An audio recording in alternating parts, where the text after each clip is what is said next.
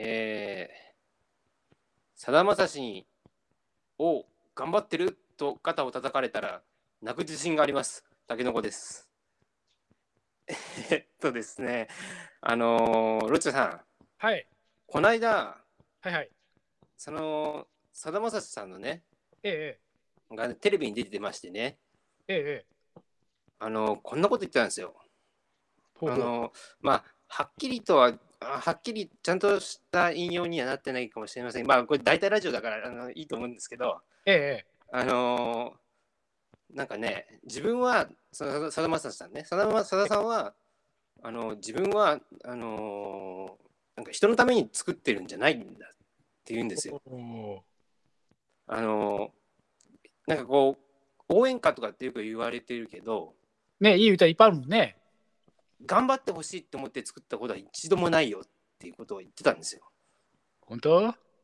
本当なんですかね？でも、あの でもね、僕はそれあーとかって、なんか似たようなこと、まあさ、僕も好きな、ね、僕もこれ、あの怪物でもええ。話に出しましたけど、ええ坂本龍一さんええ。も似たようなことをおっしゃってて、まあ、これはちょっともうちょっと、あの後で紹介できればお話ししますけど、ええうん。お付きですもんね、坂本さんね。そうですね、僕はもう、あの、とうとう、あの、僕はあと何回満月、僕は、えーっとね、僕は、あ、僕はあと何回満月を見るだろうっていう、あの、最後の自伝を買ってしまいましてですね、ああ、ないね。あのそこに、まあ、まあ、面白いって言っちゃいけないけど、まあでも、面白い、面白いですよ。ででね、やっぱりね、あの坂本さんもねあの、似たようなこと言ってるんですよね。うん。あの音楽の力は恥ずべき言葉だっていうことを言ってたんですよ。ああ、で、これだけちょっと議題になってるよね。そうですね。うん。あのだからね、あのまあそういうこともあったりし、あと、ロチャさんから、あのこの間、あの エセタイマーズ、エセタイマーズっていうああ、ねえのをね、あの紹介してもらってね、前回のね、放送でもちょっと触れましたけども。はい。まあ、見ました。YouTube の全部。すごいでしょ。アイスブリザードでしょ。アイスブリザードでございましたね。いや、本当にね、本当にこれショ、ある意味ショックでしたね。ショック、てか、悪い意味でショックでしたね。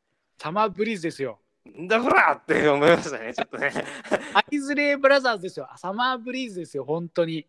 僕はなあの、清志郎さんのファンでもあるんで、ええ。余計にあの、カチンとくるものがありましたんでね。いや、あの、結構みんなカチンときたんじゃない。あ特にフジロックのやつが今 YouTube で上がってるもんね。上がってますね。あれは、あの、アジカンのファンのね、人っちも結構、はい。これはゴッチは擁護できないとかってすごいみんなあの当時はね言ってたので、うん。うん、いやーだからね、僕はあの、とうとうその、あノノートをね、あの僕、タケノコ名義、タケノコであの解説したんですけど、ええあ読みました読みましたよ読みましたよあの、表現なんてもんはって詩を書いたんですよ。あの本当竹の子さんらしいなと思いましたよあのちょっと読んでも見てもよろしいでしょうか？もうもうもうこれ自由ラジオなんで自由自由ラジオなんでどうぞ、はいえー表現なんてもんは、表現なんてもんは自分勝手なものさ。ただ己の好きなようにやってやればいい。使命感でやるなんざ、バカバカしすぎて、恥ずべき行為。表現の力で人を救おうなんて思い上がりも甚だしい。っていうね、詩を書いちゃったんですよね。あのー本当いいなと思いましたねあのーねえ関東学院大学アジアンカンフージェネレーション後藤さん、はいを読んでほしいね 絶対、あの、すごい、あの、てめえなんだこりゃみたいな感じで来るじゃないですか。えー表現なんてね、し変な妙な使命感でやっちゃいけませんよ。と思いますけどね。あの時のフジロックは本当にみんな凍っただろうね。もうこんな凍るような瞬間ないなっていうぐらいの。そうですね。まあもちろんそのね、そのエセタイマーズだけじゃなくて、うん。表現に何かこう、妙な使命感を持ってる人たちっていうのはいると思うんですよ。それ宮崎駿のことですか？えっとですね、まあ、あのーあ、でも、まあ、そう、そういうこともなのかもしれないですね。まあ、坂本さんだってそうじゃないかっていう人はいると思うんですけど、は あでもあのそこはね坂本龍一っていう人はい。やっぱりあのクラシックから入ってる人だからええ、世相と切り、まあ、もちろんねご発言はいろいろねあのひ左寄りなものはいっぱいあったとは思うけどはい。あの世相とご自身の音楽とはきっちり切り離すぐらいのあのうん分別はある方だと僕はねあの怪物の最後のラストのねあアクアでしたっけ？赤ですね。ねは見てああまあ編集したのは是枝さんだけどさはい。あのー感じましたね怪物、これだ。怪物超えたねあのいろんなポッドキャスト聞いてもやっぱすごいあの3割ぐらいの人ははい。怪物これだってみんな言ってるねあ、言ってますか？い言ってますねあの僕の大好きなねあの今日見た映画の話をねのねうんうん。のリオさんはそんなことを言ってましたね言ってましたね。言ってましたね。まあああいうねもちろん竹中さんもそうだしリオさんみたいなこうアラサーの人がはい。こいつ何言ってんだよってやっぱそういう感覚で映画を語っていくのすごいいいと思いますあのアラフィフのおじさんとしては、ああ、そうですか？うん、とってもいいなと思いますねうん。っていう感じでね、そういう感じのことも話せたら、今回いいなってちょっと思ったんですよね。だからこういう話から始まったんですけれども、なるほど。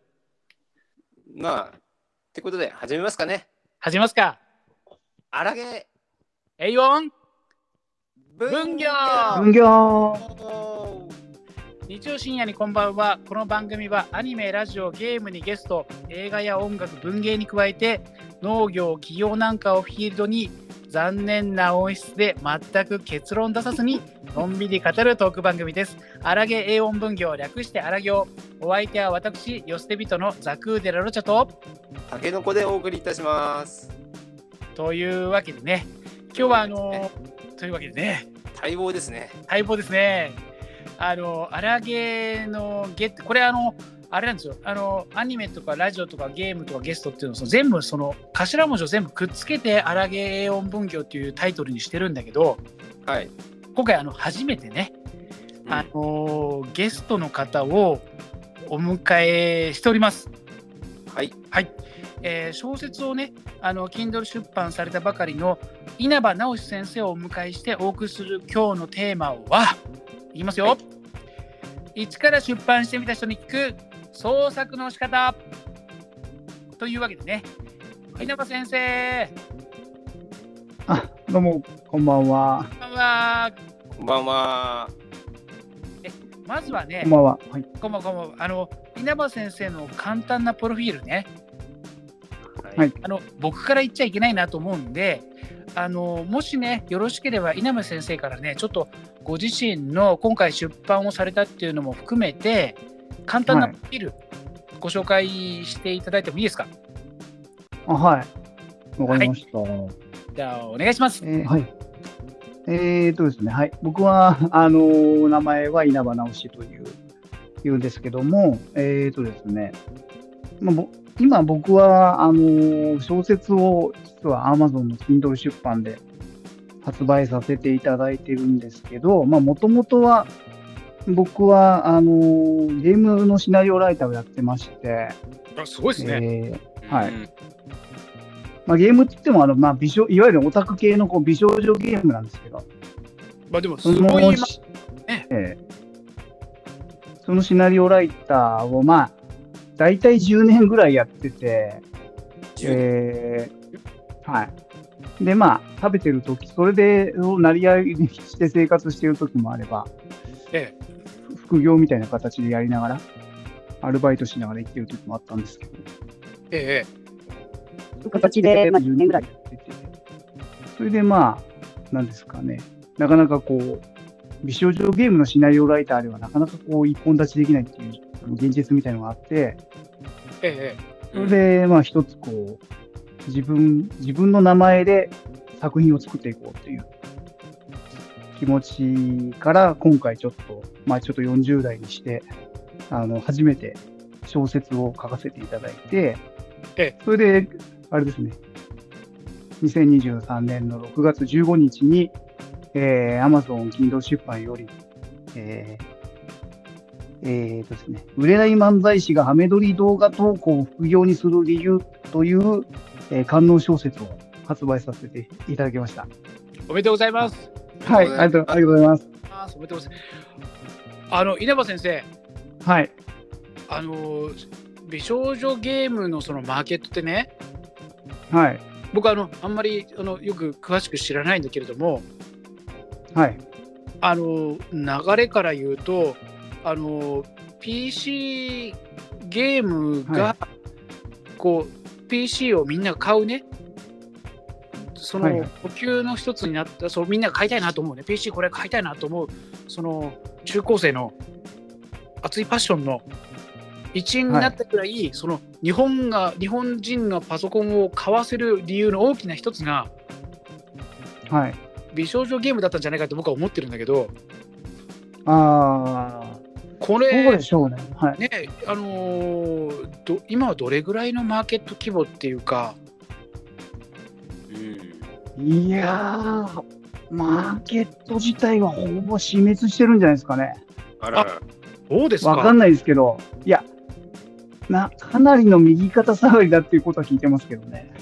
美少女ゲーム。そうですか。あの、そうですね。えーとですね、大体美少女ゲームが流行り始めたのって、ええ、2000年に入ってからが一番全盛期なんですね。あー2000年。はい。そっからだいたい20年、15年ぐらいですかね。2000年から2015年ぐらいっていうのは2000かなり、ええぐらいで、まあ、こうのもう上り上司っていうかね、上り調子でしたよね。うんちょうどまあ、美少女ゲームって作られ始めたのが、だいたい1990年ぐらいって言われてるんですけど、ね、結構長いですよね。僕は長いですね。ね大学あの、これ聞いてらっしゃる方に一応、お前なんか言うなよっていうかもしわれ、ね、言われちゃうかもしれないけど、一応あの、はい私、ザクーデラロチャ、一応アラフィフで、はいはい。で、竹信さんがね、あらさんでございます。あらさらで、で、あの稲葉先生、これ、ね、年齢はお話ししてもいいですか、あ、です僕、アラフォー、アラフォーじゃない。まあ、アラフォーというか40代。あのね、これ、美しく、あの、アラサ、ね、アラフォー、アラフィフっていう、この美しい、このね。え黒い三連星が、あのジェットストリームアタックをする感じで今おお送りしてるんだけれども、あの、はい僕がですねあの、僕、パソコンそんな持ってなかったので、はいだ。けだけどあのゲーム好きでね、で、はい。あのーまあ、あの神奈川の実家から、まあ、都内の大学に通う途中に秋葉原をこう通るわけですよ。あはいはい。あのーその頃はあのゲームソフトってそうある種の通貨みたいな例えば、はい。ファイナルファンタジー4とかね5とかっていうのは、は買って遊んだらあのはい。秋葉原で換金できるんですよ。あそうですね。そうそうやったやつは秋葉原で換金できるんですよ。そのあの,、はいあの当時ねえっと7、8千したかな？あの結構はい。あのスーファミとかねそれぐらいだったけどね。そうそう、それを秋葉原にね、この今日の飲み代がないから 貧乏、はい貧乏だったんで、僕ずっと貧乏なんだけど、貧乏だったんで、貧乏学生があのファイナルファンタジー4とか5をこれ今日の飲み代にしなきゃいけないっつって、あの、はい。弟と一緒に買ったのに、兄ちゃんやめてって言いながら、こうね、それをもぎ取りながら、は秋葉原の中古ソフマップ、今あるソフマップとかで、うはい。売る売りに行くですよ。はい。そうするとあの世界の株価マママーケットみたいにね、こうね、今、買い取り価格の一番上は、ファイナルファンタジー4、5000円とかね、あの、ファイファイはいはいはい。パックが6500円とかこう書いてあるわけですよ。で、それを睨みながら、はいあ、俺は7000円で買ったのに5000円で買ったから2000円でやれたなみたいなね、そういう、そういう世界だ、ああ、はい。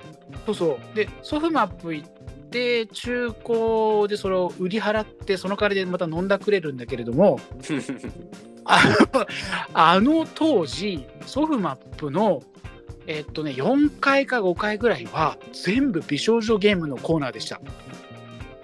ああ、はいはいはいはいなんかはい。あのでしょうね。そう、あの分厚いね、分厚い、その、なんていうのかな、本当にあの手のひらぐらいの,、あの箱で、はい。A4 ぐらいのその面積に手のひらぐらいの厚さで中に何が入ってるか僕は見たことないんだけどそれを、はいあのみんなあの買ってるんですよ。はい。で興味あってねちょっと見てみると、はい、1本あの1万近いんですよね。そうですね。これすげえなと思って僕はほらもうび、まま、貧しい大学生だったんで美少女ゲーム、はい。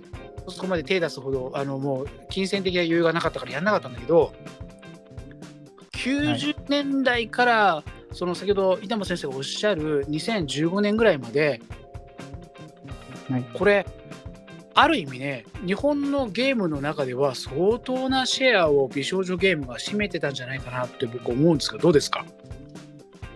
うーん、そう、本当におっしゃる通りです。ね。本当に、その通りで、もんなんていうんですかね、一つの一一時代を築いたというか、うん。あのなんという、なんていうんですかね、なんかとにかく流行ってたっていうか、あの、うん。うんビジネスになってたんですよね。なってましたね。うん。はい。で、しかもその、美少女ゲームっていうのは、その、例えばその、ある、その、ファイナルファンタジーとか、ああいうドラゴンクエストみたいな、あの、複雑な RPG みたいな、その、なんていうんですかね、えー技術を必要としないので、ええ。作る、制作するときには、ええ。あの、基本的にはその、なんていうんだろうな、あんまり技術なくても素人みたいな人たちでも参入できる、えージャンルなんですよ。おそらくゲームでは一番、そ唯一素人でも参入できるような、僕は思ってるんですけど、ええそういうこと、そういうこともあって、あの、いろんなその、その2000年から2010年、15年ぐらいで、こういろんな美少女ゲーム会社が乱立したんですね。わあ本当に。で、そういうこともあって、あの、とてもそのハードルの低い、なんで、えー、で、なんかとても大変な盛り上がりを見せたっていうか、そういうものだったんでしょうね。はい。あのなんか旗から見ててもこれうん盛り上がってるなみたいなはい。ねなんかあのその後その秋葉原初のアイドルブームが来るなんかずもっと前ですよね秋葉原アイドルブームが出る、うん、のその秋葉原の盛り上がりっていうのは今はその、ね、ちょっとあの秋葉原っていうと昔はその電子部品のお店がいっぱいあったりとか、はい。その家電がっていうイメージだったのがちょうどそれから切り替わるぐらいですよね。そうですね。はい。なんかね、あの僕アイドルブームが来る。はい。うん前ぐらいアイドルまでブームが来る手前ぐらい手前ぐらいはもう、本当に美少女ゲーム一色という。これあれ稲葉先生あの僕ねあのちょっとええアイドルね、はいあ。の後付けで詳しくなった人間なんでちょっとあの時系列的なことを言わせていただくとはい。あの Perfume がね Perfume いますね、はいはい。はいはいはい。Perfume が2007年にブレイクする前にはい。秋葉原部っていうその今黒歴史ってもう今は言われないけどそういう曲を出したんですよ。はい。あの今のあのプロデューサーが中田康さんになる前ね。はいはい。でその頃はまだ AKB とか全然後ですよ。ぜ AKB なんかよりはるかに前に Perfume はあの秋葉原はいにそういうアイドル活動をやっていたんだけれども、はい。その2005年とか2004年ぐらいの感じっていうのははい。まだ美少女ゲーム全盛でしたよね。そうですね。もう本当に全盛。あもうなんていうんだろう。本当にね、儲かってて、ええだから知り合いの人なんてなんか貯金2億あるとか言ってる人もいて、マジですか、マジですか、はい。知り合いのその美少女、まあ、イラスト、原画師の人なのかな、多分。あの、はい。はい。貯金いくらあるんですかって、そんなにあるんですかって聞いたら2億あるって言ってて、マジですか？マジ、マジジです、マジです。びっくりしましたけどね。その貯時は金2億ってことは、使った残りが2億ってことでしょ？でしょうね。これは、あれだね、現代のゴールドラッシュだね。いやそうですね。現代のゴールドラッシュです。ほん近海ですよ、近海。い金塊だね。やー、びっくりしましたね。その当時はね。えー2億って聞いちゃうとちょっとねちょっと震えちゃうけど今の2億じゃないもんね、当時の2億だからね今の4億ぐらい当時のそうですね。そうですね。かあ、そっか。15年ぐらい前ですね。17、8年前。ねであの稲葉先生はどういった形その美少女ゲームのシナリオの世界に入られた、あ、そうですね。僕結構これ特殊なんですけど、あの、僕はね、もともとその美少女ゲーム、そこまで興味ないんですよ。実はあ。そうなんですかそうです、そうです。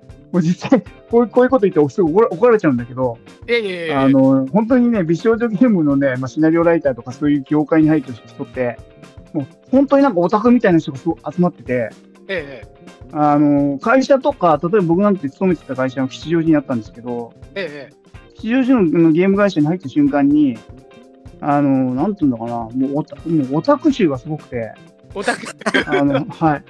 オタクもうなんていうの、もう、はい。会社に入ってくる、入ってくる人がみんな紙袋持ってある来るみたいな。はい、入社するみたいな。入社っていうか、もうもうザ・オタクですね。出社するみたいな。すごいですね。すごいもう秋葉原から出勤してきたの？みたいな。いやでも本当にそうなんじゃないですか？すごい服、その、ど、どっからその服仕入れてきたんだよみたいな、もうすごいケミカルウォッシュのなんかジーンズみたいなの履いてて、はすんごい、なんだ、オタク臭い髪型でもう3日以上風呂入ってねえだろっていうぐらい体臭もきつくて、それネットミームじゃなくて本当にそうなんですか？いや、本当です、本当です。あやっぱそうなんだあ。本当にそうなんです。衝撃受けましたよ。あそうです最初入った時。もう普通の会社だと思ってたから、ええ入るまで。だから美少女ゲームが美少女ゲームが好きな人が本当に好きな人が本当に入っちゃったんだ。そうです、そうです。み本当に好きなオタクで、オタク愛がつ強すぎて、あの、美少女ゲーム業界に入っちゃうんです。ほとんど95%ぐらい。ああそうですか。そそうなんですよ。まあでもあのである、はいある意味はいここし言ってるってことだもんね、はい。買ってるものをより良いものを求めたいみたいなそうそうですね。そういうそうで感じだす。そうです、そうです。自分で買ってるものをね、買ってるものより良くしたいみたいうんな。もうそう。だからその、なんてその熱量とか圧力とかが本当にすごくて、はい。あの、常に僕なんか圧倒されてたんですけど、あで僕なんかはその、なんて言うんだろうな、別に全然美少女ゲーム業界に憧れないで入った残りの5%ぐらいの人間で、ーうん。あの、もともと僕はお笑いやってたんですよ。あそういう話も前にした。はい。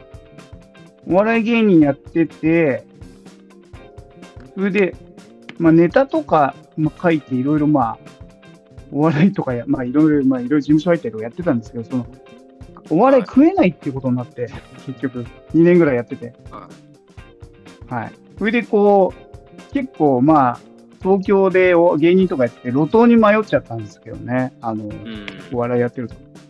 うん、で、まあ、ある時、まあ、ちょっとどうしていいかわかんないから、こう、ノリで小説書いたんですよ。自分で。ははい。い。おう。その、なんて壮大な冒険ロマンスみたいな。お小説を、もう、飛行船が舞台の小説なんですけど、ーおえーもう飛行船でも、えー飛行船でも世界各国を旅しながらビジネスをしていくみたいな、なんか、そういうこう壮大なスケールの小説を書いて、それを美少、当時その美少女ゲーム会社に、で勤務している、えーとですね、作曲家の人はい。がいたんですよ。あの、はいゲーム、まあサウンドクリエイター。作曲家の人知り合いにいたんで、友達で。で、その友達の彼に、その小説を、ね、送ったんですよ、メールで。よちょっと読んでくれないかって。はい。で、読んでもらったところ、あ、これはいいっていうことになって、えはい。で、こんだけ書けるんだったら、ちょっと俺、その会社の人に掛け合ってやるよって言われて、ー、うん。で、それでちょっとなんで上のそのゲーム会社の条約の人にちょっといろいろ掛け合ってもらって、ちょっとじゃあシナリオちょっと書いてくれないみたいえな感じでコネクションで、えー、なんだろうな、入ったみたいな。で行ってみたらオタクさんたちがわさかそうですね。っていう感じ行ってみたらもう、えーもう、いきなり僕お笑い業界が歴然にその美少女ゲーム業界に入ったんで、はいあの、もうそのギャップがすごすぎちゃって、あもうすごいちょっとノイローズ気味になりましたけどね。ー しばらくは。しばらくはノイローズでしたね。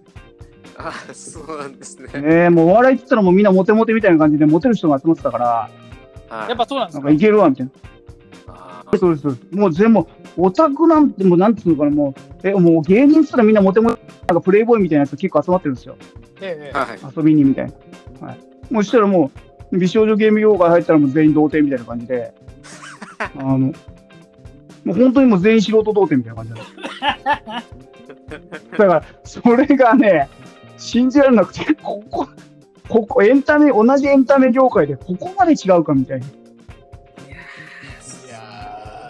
ごいな。びっくりしましたけどね。まあ、なかなか僕、なんかお笑い芸人やって、その後、美少女ゲームのシナリオライターやってる人ってあんまいないと思うから、ーなかなか聞かないですよね。うん、聞かないですね。そうですよね。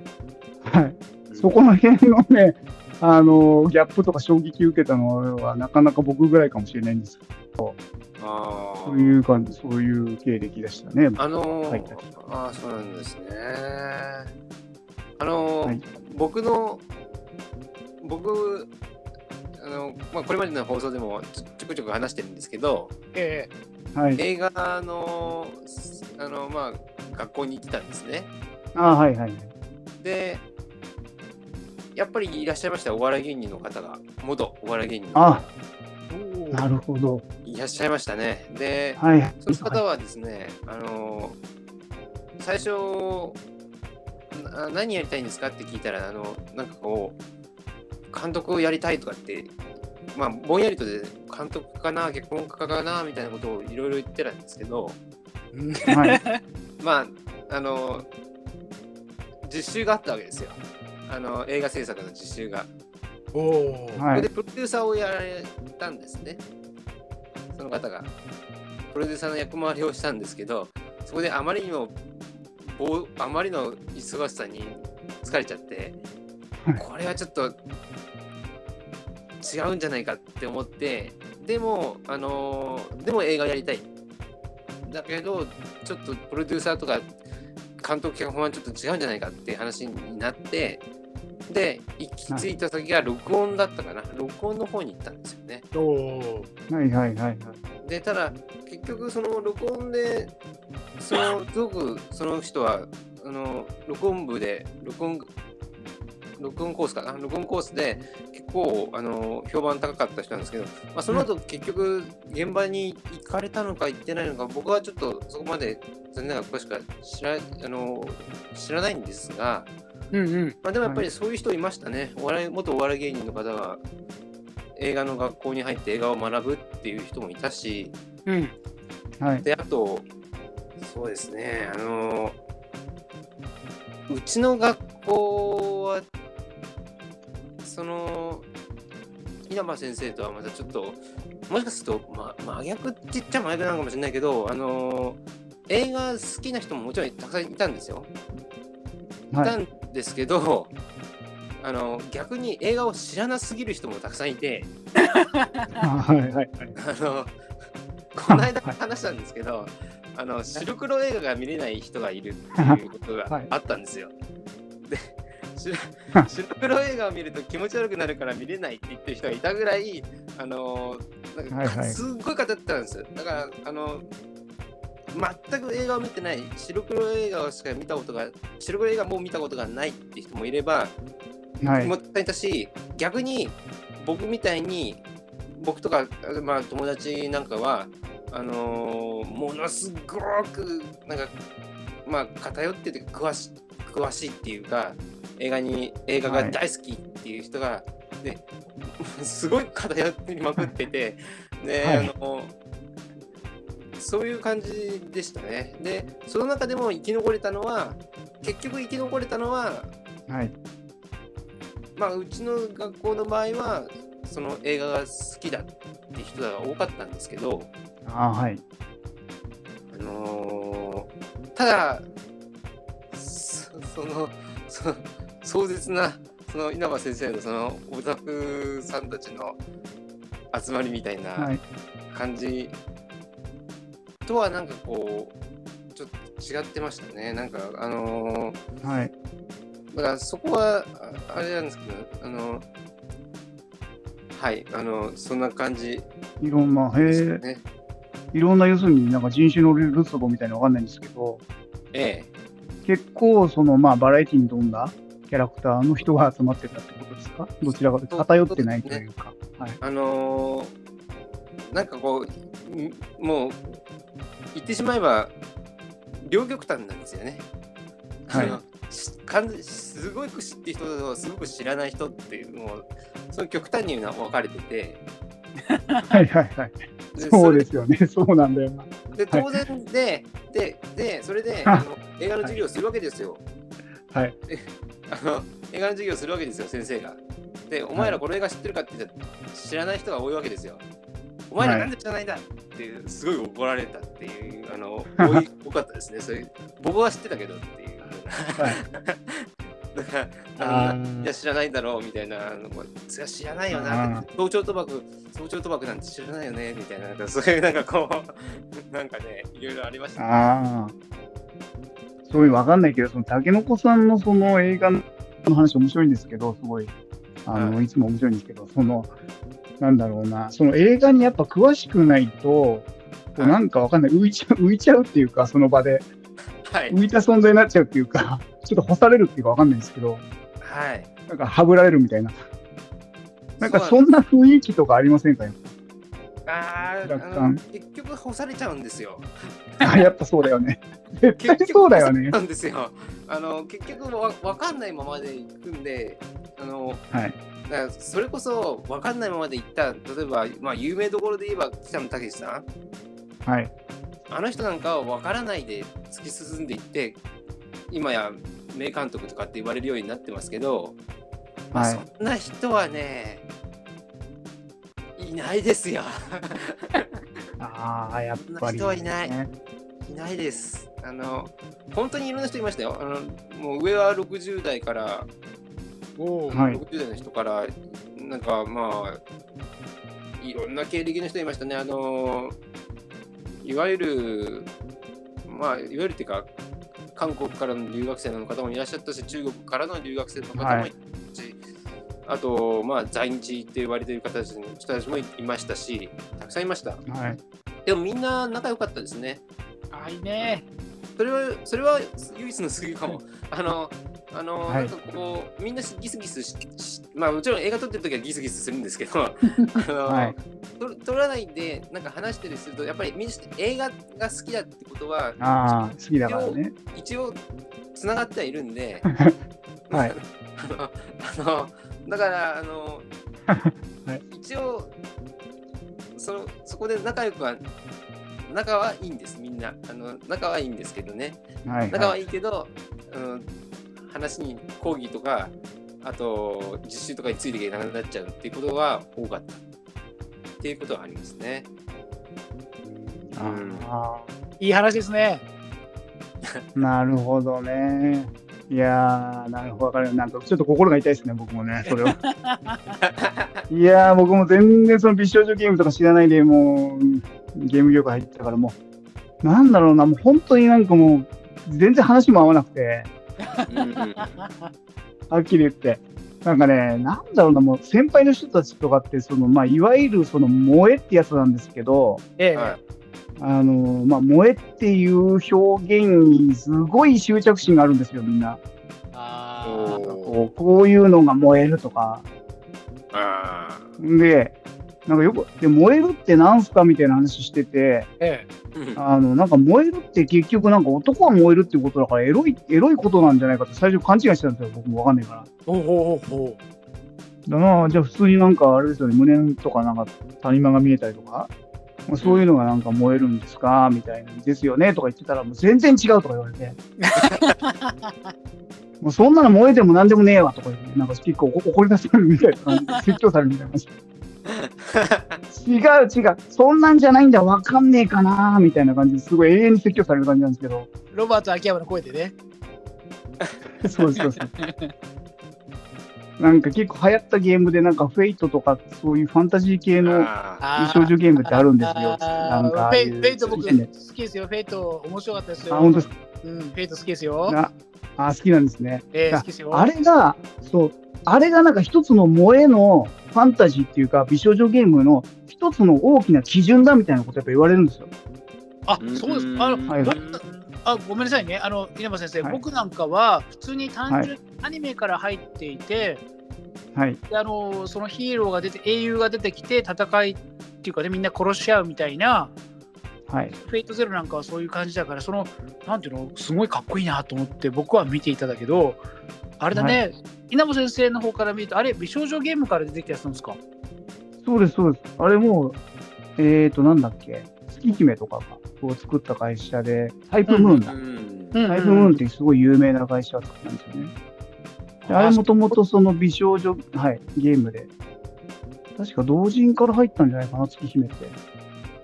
うん大ヒットして、知らなかったはい。で、めちゃ、だ月姫っていうゲームで大ヒットして、で、今週、今週までじゃないや、その、まあ、なんだ、なんていうの、普通に会社に法人化して、うん。えー、それでフェイトを作って、さらに爆発的にヒットしたみたいな。そういう、なんか元祖、なんか美少女ゲーム界の王道っていうか、王様みたいな会社なんですけど、おあえーこの会社が今ね、あのフェイト、そう続編もいっぱいあって、はい。あの僕ロード・エルメロイ2世の、ね、事件簿みたいな、そうああいうやつとか、ああ、はい、はい。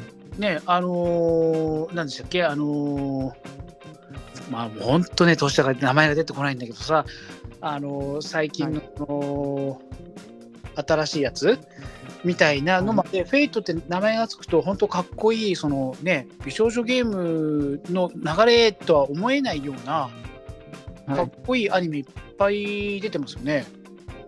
そうですね。だからアニメではかっこいいんだと思います、なるほど、なるほど。うんはい僕の場合、どうしてもそのゲームとしてそのシナリオを書かなきゃいけなかったんで、萌えゲーうんうん萌えゲームの。うんうん。でとなると、まずそのファンタジーの、そのファンタジー萌えのフェイトを理解してくれみたいなこと結構言われるんですよ。うんうんううんんはい。でそれでプレイすると、うん。うん。なんともね、こう、なんて言うんですかね、この、オタク集っていうかわかんないんですけど、別にバカするわけじゃないんだけど、なんとも言えないね、あの、紙芝居ですよ、要するに、美少女ゲーム。ああ、なるほど、なるほど。うんはいえーまあ、動きがあればね、アニメみたいに動きがあれば楽しめたと思いますよ、僕も。うん。アクションゲー、アクション映画みたいな感じで、アクションアニメみたいな、うんあの鬼滅の刃みたいな感じで、うんうん。うん楽しめたんでしょうけど、どうしても美少女ゲームって動きのない紙芝居なんで、う。うんんあれがね、なんかどうしても馴染めなくて、うん。で、なんか、なんだかよくわかんねえ、うんなんか萌えキャラみたいなのが出てきて、よくわかんねえ、はこうはちゃめちゃなことをしやしし始める。ここれ、なんか稲葉先生聞、聞いちゃいけないのかもしれないけど、はい。そのキャラクターとかその物語に対する愛情みたいなの一切なかったんですよ、じゃあね。いや、そうーん、そう、萌えゲームを作ってる時は、そうでした。やっぱそうだ。萌え、あのね、むしろ敵、敵意を持ってたっていうか、そういうキャラクターです。敵対心持ってて、本当になんか、もう天敵だと思ってて、そういう萌えキャラ、あ萌えキャラみたいな。で、理解できない存在なのかなって、いきなり、なんか、普通に喋ってる美少女ゲームのキャラがいきなりなんか、えー口癖で、アンデストーとか言い始めるんですよ。で何ですかそれっていう、何ですか？っていうのを、何ですか？っていう疑問、疑問系のこ、えーセリフを、アンデストーって言ってくるんですよ。これもうあの、えオタク文法がありますからね。オタク文法があるので、あの何ですかは何ですとですね、統一しなきゃいけないし、ねそうです、そうです。あの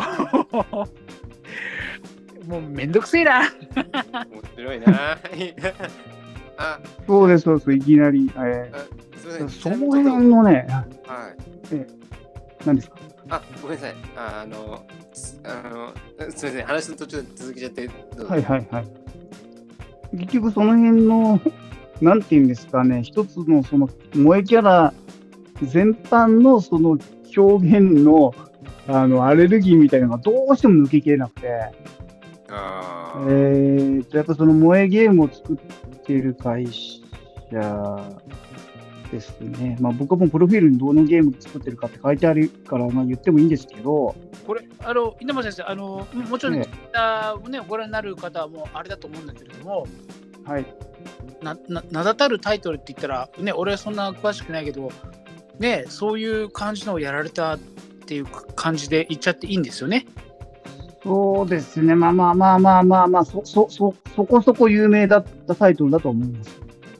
ねあのーうんそうですね。僕は特に、まあ今でも、まあ初めに入った会社が、まあ今でも結構美少女ゲーム業界ではまだ全然生き残ってて、えええあのえとても、とても元気な、まだまだ、あのーなんだろうな、第一線で。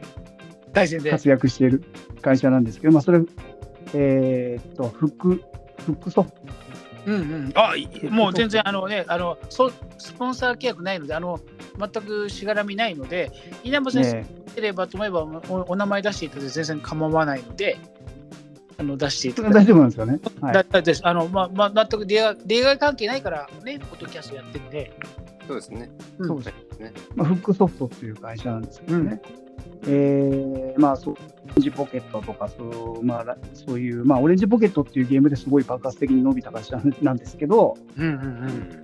そこから僕の場合は、その、なんていうか、参加させていただいて、うんまあ、ラライクライフとか、うそういうちょっと有名なゲームが、そういうところをね、あの、ちょっとシナリオライターとしてやってたんですよ。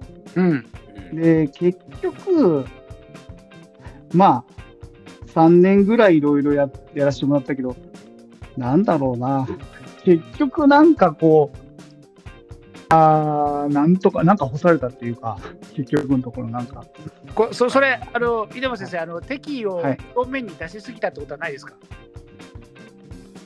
いやー、もう、敵を出したっていうか、理解できないみたいなことは言ってて、現場で。なるほど、なるほど。で、あで、プラス、その、どうしても僕のフックだったら、フックでちゃんと正社員として働きたいとか、そういうの欲望がありましたから、その時は。なななるほどもうちょっとシナリオライターとして上に。あ行きたいとそれはね、そういうなんかはい。あ、ごめんなさいね。それはね、あの、あの、ねなんか今理解できないっておっしゃったじゃないですか。はい。うん、作ったキャラクターなのに自分が作ってるけど理解ができないって、はい。あの話をあのちょっと奪っちゃうんですけどあの、はい。映画監督にもそういう人いまして実は。はい。自分で作ってるんですよ、自分はい。自分が作ってるのにであのアニメーションの映画監督なんですけど高畑勲って人なんですけどあはいはいはいはい。高畑さんはですね「高畑かぐや姫の物語」っていう映画を作った時にはい。こう。言ってたそうなんですよ。ずっと言ってたそうなんです。プロデューサーに「わからない」はい。かぐや姫がわからない最後までずっと永遠とずっと。だからあのーあの ね名クリエイターがそう言ってんだから稲葉先生は間違ってないし。間違ってない。間違ってないというかね、でもその、だったら間違ってるかどうかわかんないけど、その、まあ、結局その僕も進むべき道は間違えたなとは思いました、自分で。その、結局適性がなかったんで、そこは間違ったのか、そうかそうかジャンルというかね、シナリオを書くジャンルを間違えたっていうか、あのうんなるほどそれは、それはね、ありますよ、僕も。あの、ああ結局なんかもういきなり僕なんてその入社して、まあ入社したって言って、まあ入会社入ったけど、まあ最初正社員とかじゃなくて、まあそういうシナリオライターって大体外注で、うんはいあのー個人事業主なんですけど、基本的には。最初の、最初は特に。見てくれやもんね。で、はい、そうそうです、そうです。で、もういきなり25、6ぐらいの時に入って、うん。あのーなんだろう、謎のフックのサブレーベルみたいな会社があるんですよ。ええうんいわゆる。えーソフトハウス、ソフトハウスデューだ。ソフトハウスデューっていうサブレーベルみたいな会社があって、はいでそこにちょっと配属されまして、でそれで、まあ、僕なんてほとんどシナリオなんてまあ書いたことなかったんですけど、うんうん。はい。その社長とちょっと話して面談してちょっと仲良くなれて、お。いきなりもう、なんだろうな、あんまり大してシナリオ書いたことないのは経歴としてはわかるけども、はいちょっと稲葉さんちょっと期待してるんで、いメインシナリオライターでやってくださいとか言われて、おもういきなりですよ、そんなの。少女作で。書いたことないのに。いや、それはね、あの映画を学んでた方からすると、ある意味羨ましいことですよ。だって映画一本書いてくれっていういきなり言われてそうそうそうそう、そうそうそうでもまあ、社長はいあのすでもまあ、すごいなと思うけど、すごく、すごく大変そうだなとは思います。大変だしね、大変というかね、その大変さをわり大変さ、大変さすら理解しなかったんですよ。そうそうああ、なるほど。もう舐めてるから、よく知らんから。大丈食べてるから。夫 舐めてるから、じゃあ舐めてるだけに、あ、いいですよ、やりますよ、みたいな。その話が来た瞬間に。でやってみたら大変だった。もうやってみたらもう1年半ぐらいうつ病でしたよ、僕本いやもううつ状態が脱してなくなったみたいな感じで。いやででねえはい。すごかったですよね。だからその社長に言われたタイトルが、えっ、はいとね、コス、コスプレティーパーティーっていうね、いかにもなんかこう、なんていうんだろうな、B 級みたいな感じの、B 級グルメみたいなね、感じのタイトルの、なんかオタクゲームなんですけど、はい。はい、キャラクターが、美少女美少女のキャラクター、いろんなゲームのキャラクターにこうコスプレ、コスプレするみたいな、うん。そういう学生のサークルみたいな感じなんですけど、コスプレを、はい。コスプレサークルみたいな、そういう高校の、あ、こう大学か、大学の話なんですけど、えーとね、それがね、結局ね、なんだろう、もう、えーとね、結局それを任されてそこういうタイトルだから、なんだろう、主人公の名前とかもちょっと考えてくれとかいきなり言われるんですよ。いきなり。タイトル以外えむちゃ丸投げなんタイトル以外ほほぼ丸投げ。大体こう、こういう設定があるんで、みたいな感じで。はい。でも、あらすじとかも、あの、ちょっとめ考えられないんで、もう考えてくださいみたいな感じで言われて、すごいな。で、はいはい名前考えてくれ、プロット作ってくれとか言われて、いきなり。はい作ったことないのに。はい。それで、社長にプロットも、えーキャラクターの名前考えましたっつって持ってって、社社長が、あ、いいですね、とか言う言うんですよ。なんか、いいんだか悪いんだか悪いんだかいいでいいですねあ、これでいきましょう、みたいあな。ーよくわかんないけど。そそこでプロダメットとかも、ダメってあんま言わないんだよね、なぜか。ダメって言えばいいのになと思ってたんだけど。で、プロットとか持ってっても、あ、へえ、とか言い始めて、じゃあこの通りに書いてください、みたいなは感じで言われて、こう、まあ、どんどん書い,、まあ、書いていくんですよ。い。はい。で、それで、その、まあ、その会社すごい小さい会社なんで、まあ、社長がいて、で、その2番手の会社のなんかディレクターみたいな、まあ、プロデューサーが社長なんですけど、うん。はい。2番手のディレクターみたいな人が社長の奥さんなんですよ。おお。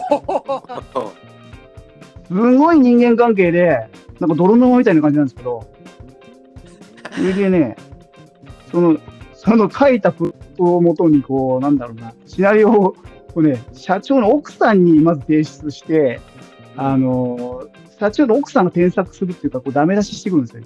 地獄のような。で、で、またね、社長は甘いから優しいからいいですよ、いいですよって言うんだけど、奥さんは結構厳しい人で、もう、オタク愛の強い人みたいな感じ。稲葉さん、全然違いますよ。ここちょっと書いてください、書いてください、書いてください。てもうリテイク、リテイクでもう、永遠になんかもう、オタクの、なんか、いろはを、なんか徹底的にこう、なんていうんだろうな、教育されるみたいな感じ。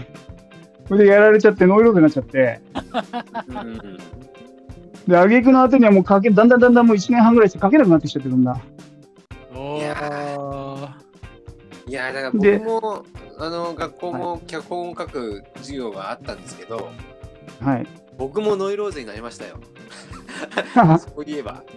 ああ、やっぱりね。もう鬱っぽくなりましたもん。あの最初書けって言われて、はい。書けるわけがないだろうっていうとこからいきなりいきなり書けって言われるもんですから、はい。で、えこうやって書くんだよって一応一応言われますよ。一応言われる、一応プロットを作って箱を作れとか、はい。工書きをしろとかいろいろ言われるんですけど、はい。よくわかんないわけですよ。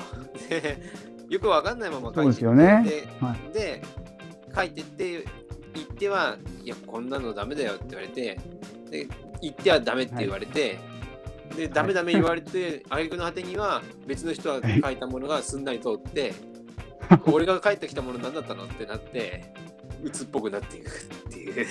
話があったりとか。そうそうそうそう、そうなんですよね。そうこれそう。そう。おあの稲葉先生、竹の子さんね、はい。ここからの今回の本筋っていうか、その、はい。に入りたいと思うんだけど、はい。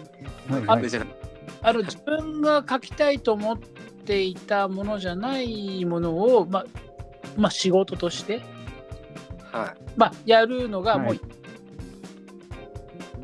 まあ、いや嫌だから自分でやろうっていう、その転換点みたいな？うん。であの竹野さんもその授業でね、もうえプロットやへあの脚本を書いたのがその授業中の添削でもおかしいななったりとかそ稲本先生はもう完全にその奥さんの添削でーはい。自分の書いたプロットからの脚本がそのオタクルーティーンとかね、オタクのそのオタクの掟にはめられていくんで自分の書きたいと思ったものとは違っていくはい。中で雇われとこれちょっとあれなんだけど自分でやはい。ろうって思うその転換点みたいなのははいい。くらいでしょ？その例えばその稲葉先生があの、はい。社長の奥さんにあのこれこのなんだ？っていうのをなんでストーリー変えろって言われたぐらいの,、はい。そのはい。自分の表現を曲げられた時の反発？はい。これがたま、え。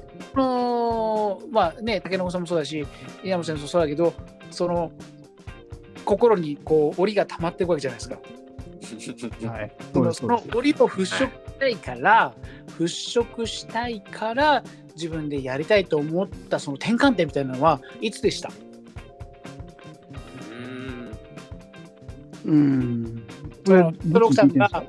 あのー稲葉先生ここ、はい。なんですとってなんで買えないの？って言ってお茶をええくびって飲んでこっちを切って睨んだ瞬間にこの野郎殺してやるって思った瞬間なのかはい。竹野さんは、あのーはいねあの担当教授に、え竹野君このプロットは映画分かってないねって言われた瞬間にこの野郎っつってその 本棚の本本を全部ぶつけてやろうと思った瞬間なのかその瞬間の話は聞きたいです。はい。あなるほどなるほど。瞬間ですか？とこれ竹野じゃあた竹野さんからどうぞ。はい。竹野さん。はい。えーっとまあ瞬間もま何もまずとにかくこうまあ第一段階としてそそあのさっき言ったような、はいはい。まあ、プロットをまあこう否定されて否定されて否定されて別の人が入っていって、でそっちの方が通っちゃってがっかりっていうこともあったんだけど あのあのその次の過程ステップがございましてええはい。はい。もう90分ぐらいかなそれまでは30分ぐらいか15分ぐらいかの映画を短編映画の脚本を書けって言われてたんですけどええいきなりもう90分ぐらいの映画を書けって言われてでそれを夏休みの宿題にされたんですよ。きついね。で書いたわけです頑張って。きついでね。時間もない。でノウハウも何にもない。で 教えてくれる人は夏休み中だからいない。うんでどうしようどうしようってな悩んででみんなして悩んでるわけですよ。うん。でどうするって言っていやどうするったって書くしかねえだろうっていうまあうんてるでであので僕が書いたんですよ。ところがそしたら文字数に制限文字数に至らないんですね。動画動画いても。ああ、はい。はい。これはまずいと。これはまずいと。であのでいろんな要素を足しまくったわけですよ。ええはい。もうなんかもうあの楽しそうな要素をもう自分が楽しそうだなと思う要素をもういいやと思ってもうあのこうなんていうんだそうそう筋筋とかもう関係なくもうどんどこ入れたんですよ。うんうん。はい。でそしてあようやく文字数達したってとこでうん。全く遂、本当は遂行しなきゃいけないいけないんですけどうんうん。遂行する気はゼロで。ででてか読めないんですよ。とてもあひどいって分かってるから自分でも。ー うわーこんなひどいものこんなひどいもの。で後で気づくんですけど後で気づくんですけど実はその脚本はですねあのこれはあのロチャさんが詳しいと思うんですけどはい三宅龍太監督という方がはいはい。あのこの間のうーん回でもあのちょっとお話ししましたけどはいはい。あのああの人が書いたあのあの方が書いたあのスクリプトドクターの脚本教室っていう中でうん。窓辺系っていうのが出てくるんですね。はい。窓辺に佇んでいて、はいで何もしないでぼーっとしていて、はい。でちょっとなんかこう起きたらなんかちょちょっとなんか起きたらそれがなんかあくまであああああたかも人生の転換したような感じになってですっきりするみたいなそういう話が多いんですよねって話をしてたんですよ。うんうん。海町大連みたいなやつね。はい、うんで僕は全くそのどどハマりしててどったりしててあとあとあとで分かったんですけどそれはまあでもそんな感じの本を書いててで出したわけですよはいはい。それでもはいはい。でふとふとふとあの提出するあの窓口のところを見たら窓口で書いてる人がたくさんいたんですねいやー、地獄だね。つまり締め切りまで あと数時間やばい書いてないって言ってみんなでやってるわけですよ。地獄だね。でででうわーこれはすごいことになってんだって我がもう思ってで提出してでで結局でも提出したんですけど、そんな怒られなかったんですよね意外と。かといってかなり評価が高かったわけではないんですよ。あの。ここはいややっぱりここおかしいと思うからっていうふうに丁寧に丁寧に指導教員の先生があのちゃんとしてた先生だったんでうんうん。あの指導教員の方があのちゃんと丁寧にいやここはいけないと思うからこうした方がいいよこうした方がいいよっていうふうに書いてくださってでちゃんと全部読ん全全全部君の全部読んだよとうん言ってくれてうん。で、あのーで全部読んだって読んでません。読んだって自分読んでませんって読まなきゃダメじゃないって言われたんですけど、まあ、でもっていうことがあってうん。でで結局あのーその最終的にはですねその、まあ、クラスでそうやって優秀な脚本を書いた人を選んでえでさらにそこから選抜でえうん。学校学内で一番優秀な人を選ぶみたいなことになっコンコンペですねうんうんだからやってたんですけどうん。それをそれがまあ完全に落ちた時にうん。あ俺は脚本向いてねえなっていうふうになってあそこでもう諦めちゃいましたね僕はね。僕は諦めちゃいました。ーもったいない。話だねいやーただ思ったのはー。うん。監督もそうだったんですよ。監督もやらせてくれたんですよね。監督ってのもこうやってやるんだよって言ってうんうん。でそれもやってみてあ向いてないって思ってうん。で、はい全部一応一通りやらせてくれたんですよ録音とか撮影とかうん。編集とかうん。で全部向いてないって 分かっちゃったんで うんうん。で評論唯一残ったのは評論だったんですようんうんうん。で、もあのね前の放送聞いた人は分かると思うんですけどあの評論も向いてなかったっていう 話で終わるんですが。あのね、ああのー、竹子さんね、はい、人生ね、向いてないなんて、うん、たかが担当教授ご、ごめんなさいね、そのでご出身の大学のあの先生のことをそんな風に言うのは失礼かもしれないけど、はい。たかが担当教授の評価、うんたかが周りのご語学友の評価、はいあんま関ね係ない、これ、あの稲葉先生、多分お感じになってらっしゃると思うんだけど、はい。稲葉先生、そのね、芸能の世界からその美少女ゲームのシナリオの世界に入られたから、逆にその周りの評価なんて表裏一体ではい。周りがつまんないとか周りが適性がないなんていうのはものすごく当てにならないもんだと自分の心の中とあるいは世間はい本当のマスに向けて世間に対する評価がどうかっていうのを問わない限りはこれはいあんまりね、あの稲葉先生お分かりになると思うけどはい。確証を持てない評価ですよね。その通りですね。ね。あの、本当にその通りで、あの、結局その、なんていうのかな、自分に才能があるとか、えー、なんていうのか、センスがあるとか才能がある、評価されるかどうかっていうのは、一番大事なのは、その作品をうん。見てくれる、えーそうそうそう一般のユーザーの人なんですよ。と、マスのね、そういうねそうで、す、そうです。うんうん、あれだで。そうああのね、たけのこさんはね、これ、あの全然ズブの素人のど素人の50代のおじさんが勝手に言ってることだと思って聞いてください。はい。たけのこさんはね、評論才能あるね。おううん、あの。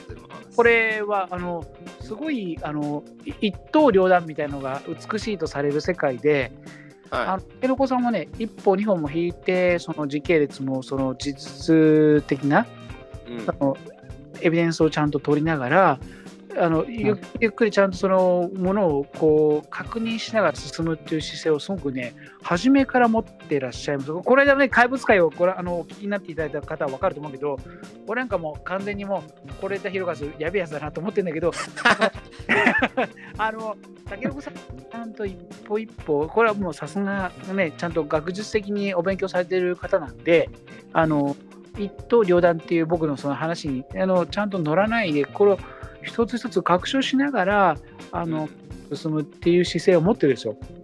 うんこれはあの評論にとってはすごい大事なことで、あの竹内さん。はちゃんとやっぱ評論の分野を勉強されたからちゃんとしてんだけど僕の場合は本当にあの大体で曖昧な印象批評なんでこいつおかしいなと思ったらおかしいなっていうね神田伯山的なそういうノリでやってるからあるけど、あのーでもねでもね今稲葉先生おっしゃってくださったようにはい。の評価なんて本当に世間の評価の荒波っていうとね昔っぽいけどうんそれにさらされるまではね先生稲葉先生そうですよねどれだけ売れたかどれだけ評価されたかどれだけ支持されたかっていうのはもう打ちのめされるぐらいシビアに出ますもんね。そうですね。だから、世間の評価は僕は大事だと思います。うんあのーそこが一、そこが一番大事というか、そこだけが大事だと思ってて、あのー結局その、なんだろうな、上の人、要するに、決める、いいか悪いかってコンペにかけて決める人って多分、うん校長先生かわかんないですけど、うんうんあのーその人のその偏見とか主観の中で決めてるだけなので、うん。うんあの、なんだろうな、その人の世界にはにはまったって、はまるかはまらないか、ただそれだけなので、うん。えーと、そこの評価だけで自分の才能があるないっていうのは、あの、決められないですね。とこもう決められないし、うん、決めちゃいけないし、そこはなんかね、洗脳されやすいところなんですよ、一番。自分はダメなんじゃないかって。これこのポッドキャストを聞いてくださってるここすんごい今回ものすごい大事なことでもう一回稲尾先生にこの辺りを聞きしたいと思うんですよ。これここの辺をもう一度お願いします。そうですね。とにかく、その、タケノコさんが、そこの、なんだその、なんだ、上の人に学校だ、学校の時に、あの、うん自分の脚本がダメだって思って、あやめ、打ちのめされてやめたっていうのは、あの、一番良くなかったのは、多分タケノコしてたのかなって僕は思ってて、あの、その大学で評価されなかった自分はダメなんだみたいなふうに思い込んじゃったのかなって、ただ思い込みだったと僕も思うんですよね。あの、やっぱそこが、その、やっぱに、うん、やっぱそこいうところありますよね。若ければ若る若いほどそうなりやすいのかもしれないんだけど、あのねコントロールしや、はい、ね、されやすいっていうかね。マウント取られやすいから、若い取られやすい。そこでなんかその悪い意味であの洗脳されて思い自分はダメその人ダメだっていうふうに思い込まされるっていうことってまあ日本だと特にありがちだと思うんだけど、うん、そうであすね。のはいそこをその勘違いしないでほしいっていうかこれからそのクリエイターを目指すアーティストを目指す人たちうん。作品を生み出していきたい人たちに言いたいのは、その上の偉い、なんそういう役職みたいな人たちか、いわゆる。うん。そんな人たちの言ってることなんて、あの100%当たってないから、あのはっきり言っちゃって、無視しといていいから。あのこいつらは自分のこ、自分が例えば一番重要なのって何かっていうと、自分が作るじゃないですか、例えば脚本とか。作ります。で、それが自分でこれは面白いと。うん。うん。うん自信を持って、これはいけるって思うことが一番重要なんですよ。うんすごいいいこと、いい、いい、今日いい回ですね。いい回ですねね。いい回ですね。それが唯一です。それが唯一。で、それがあれば、必ず世間の人は評価してくれます。うん断言できます。うん。で、これはいいって思ったものを、その役職の人たちがまあ理解できない人たち多いんですよ。うん。うんあのでその人たちにダメだって言われたら、あその役職連中はバカなんだなって思えばいい。う。うんん一言で言えば。で、あの、その人たちは自分の才能を理解できないセンスのない人たちなので、うん。その人たちとはもう悪縁だったと。うん。うん悪縁だったと思って縁を切るべきですね。縁を切り、こで、大事だね。はい。うん。そして自分のセンスを評価してくれるうん。人に出会いに行くことですね。う。うんんあの、良縁を作る。うん。うんえーもうそれしかないと思いますよ。うん。悪縁を断ち切り、良縁を得ると。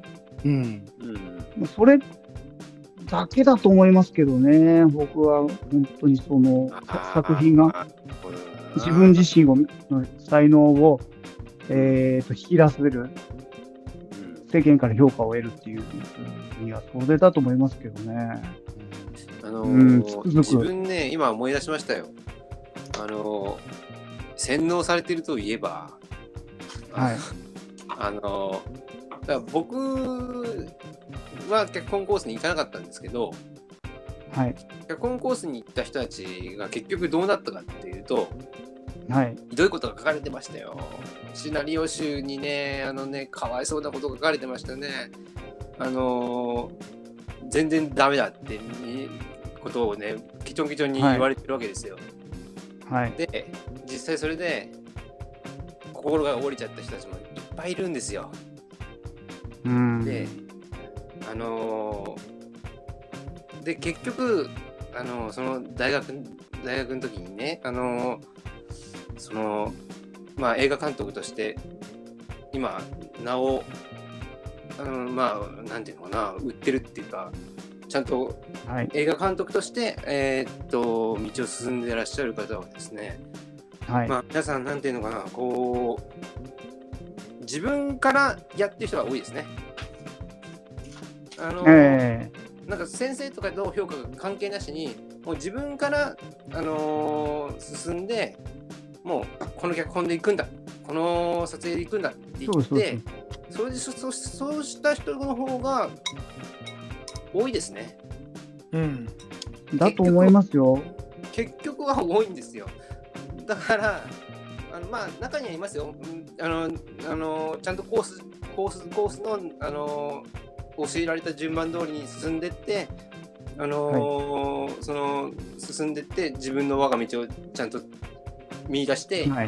人ももちろん、もちろんいますけど、はい。そういう人は、そういう人はそういう人で否定はしないし、すすごいことだと思いますけど、はい。そうじゃない人も結構いたんで、そうじゃない、全然か、それこそそれこそ評論コースから映画監督になったって人もいますから、はい。だから、あーとかって、今ちょっと思い出しましたね、それをちょっと。いい話ですね。すね。いや、それいい話です、本当に。その通りですね。うんう。ん。やっぱね、なんかその作品っていうか、まあその、まあ作品か。作品の世界っていうのはもう出したもん勝ちですね、やっぱね。世に出たもん勝ち。うん。そうですね。あのーあそれは、それははいします。はい。で、その中で、まあ、その世間に、まあ、評価されることもあれば、あの評価されないこともあるだろうけど、うんその出していくっていう過程の中でしか、まあやっぱり、うーん、だから要するに出せない人が多いんですね、結局のとこ。ここれ、うん。あの、稲葉さん、ごめんなさい。あのーはい。この間ね、あのー私も拝見して、で、購入させていただきましたけれども、その、はい。素人の人が、その、はい。Kindle 出版をするっていうそのハードルっていうのは、はい、いやばた高いっていうかね、僕やったことないから分かんないんだけど、はい、ある程度のその PC 的な知識とか、ええ。その知識的なものがやっぱ必要なんですか？うーん、これはほぼ必要ないです。あそうですか。必要ないです。誰でもできます。おじいちゃん、おばあちゃんでも。へそこにへ苦手な、あののでも先生こ,、はい。この辺りをね、多分今、今回そのクリックしていただいて、でこのあの、はい。荒行を聞いてらっしゃる方で、Kindle 出版のそのテクニカル的なはい。や、り方みたいなのも、興味がある人いるんじゃないかなと思うんですよ。はいその、辺を、ね、あの稲葉先生のそのご苦労されたで、今回初めておやりになったっていうことをお聞きしたので、その辺はいのそのノウハウって言うとあれだけどさ、あのそうですね。ね、あの簡単にこうやってこうやってあのいけるよみたいなのがもしねあの教えてくれたらいいかなと思うんだけどどうですか？そうですね。はい。これは別に簡単に教えられますけど、ええええーとですね。まあね、最初にやっぱりその Kindle 出版するってなんか結構めんどくさい。ええやっぱハードル高いんじゃないかなと思うはずなんですよ、きっと。えええあの、だけどその、まあ、やってみれば意外と簡単って感じで、あの、誰でもできるんですよね、う結のところ。あこれだはい誰もってそのネットの知識とか PC の知識がなくてもできる？ネットの知識は必要ないんじゃないですか。だけど、なんだろうな。結局、Kindle 読める人だったら多分誰でも出せると思うんですけど、っていう？と、はい、話が。あのまあ、基本的にはスマホか PC があって、はい。で Kindle のアプリは落とせて、はい。っていう人ならできる。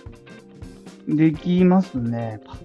必要だと思いますよ。スマホ、スマホだと、スマホだけでいけるのかな？まあ、パソコンも必要だと思います。少なくとももしかしたらスマホだけでできるかもしれないけど、ああるあ程度の、っていうか、まあ、iPhone のプロ以上じゃないと多分で多分できないと思うんだけど、はい。スマホでもいけると思います。スマホ、まあ、スマホでやると多分ね、あの容量的なとことか処理速度ではい。iPhone のプロかプロマックスじゃないと多分できないと思うんだけど、普通にパソコンがあればできるってことね。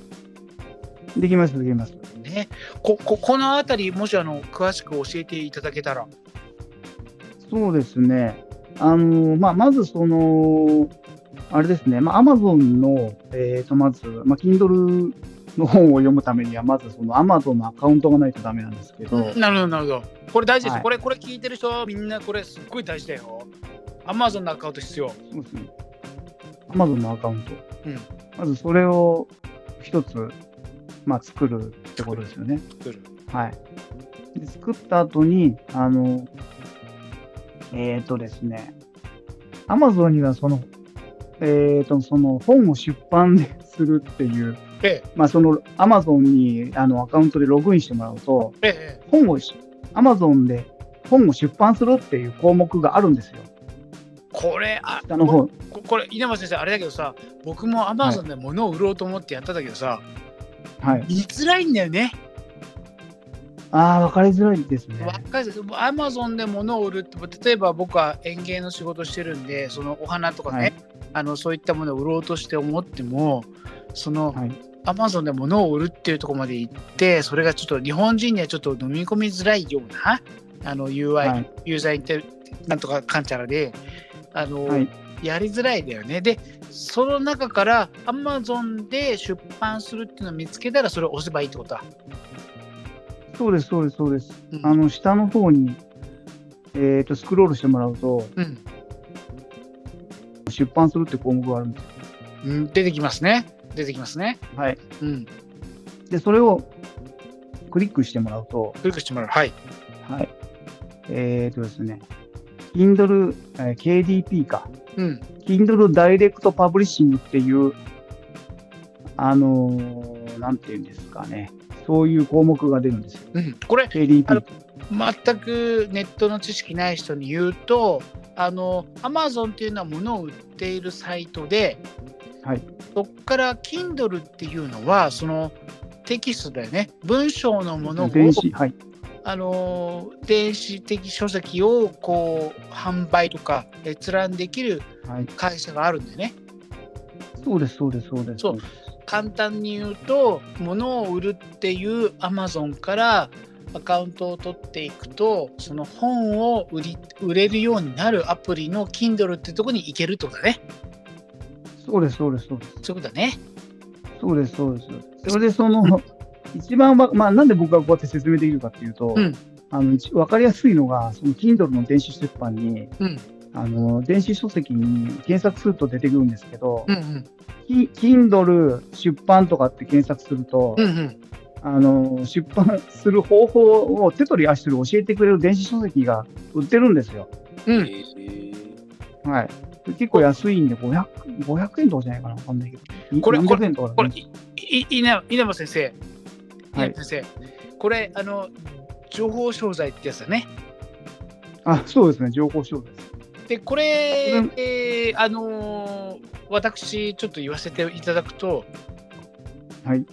多分ネットで検索するとフェレットっていうサイトがあるんですよ。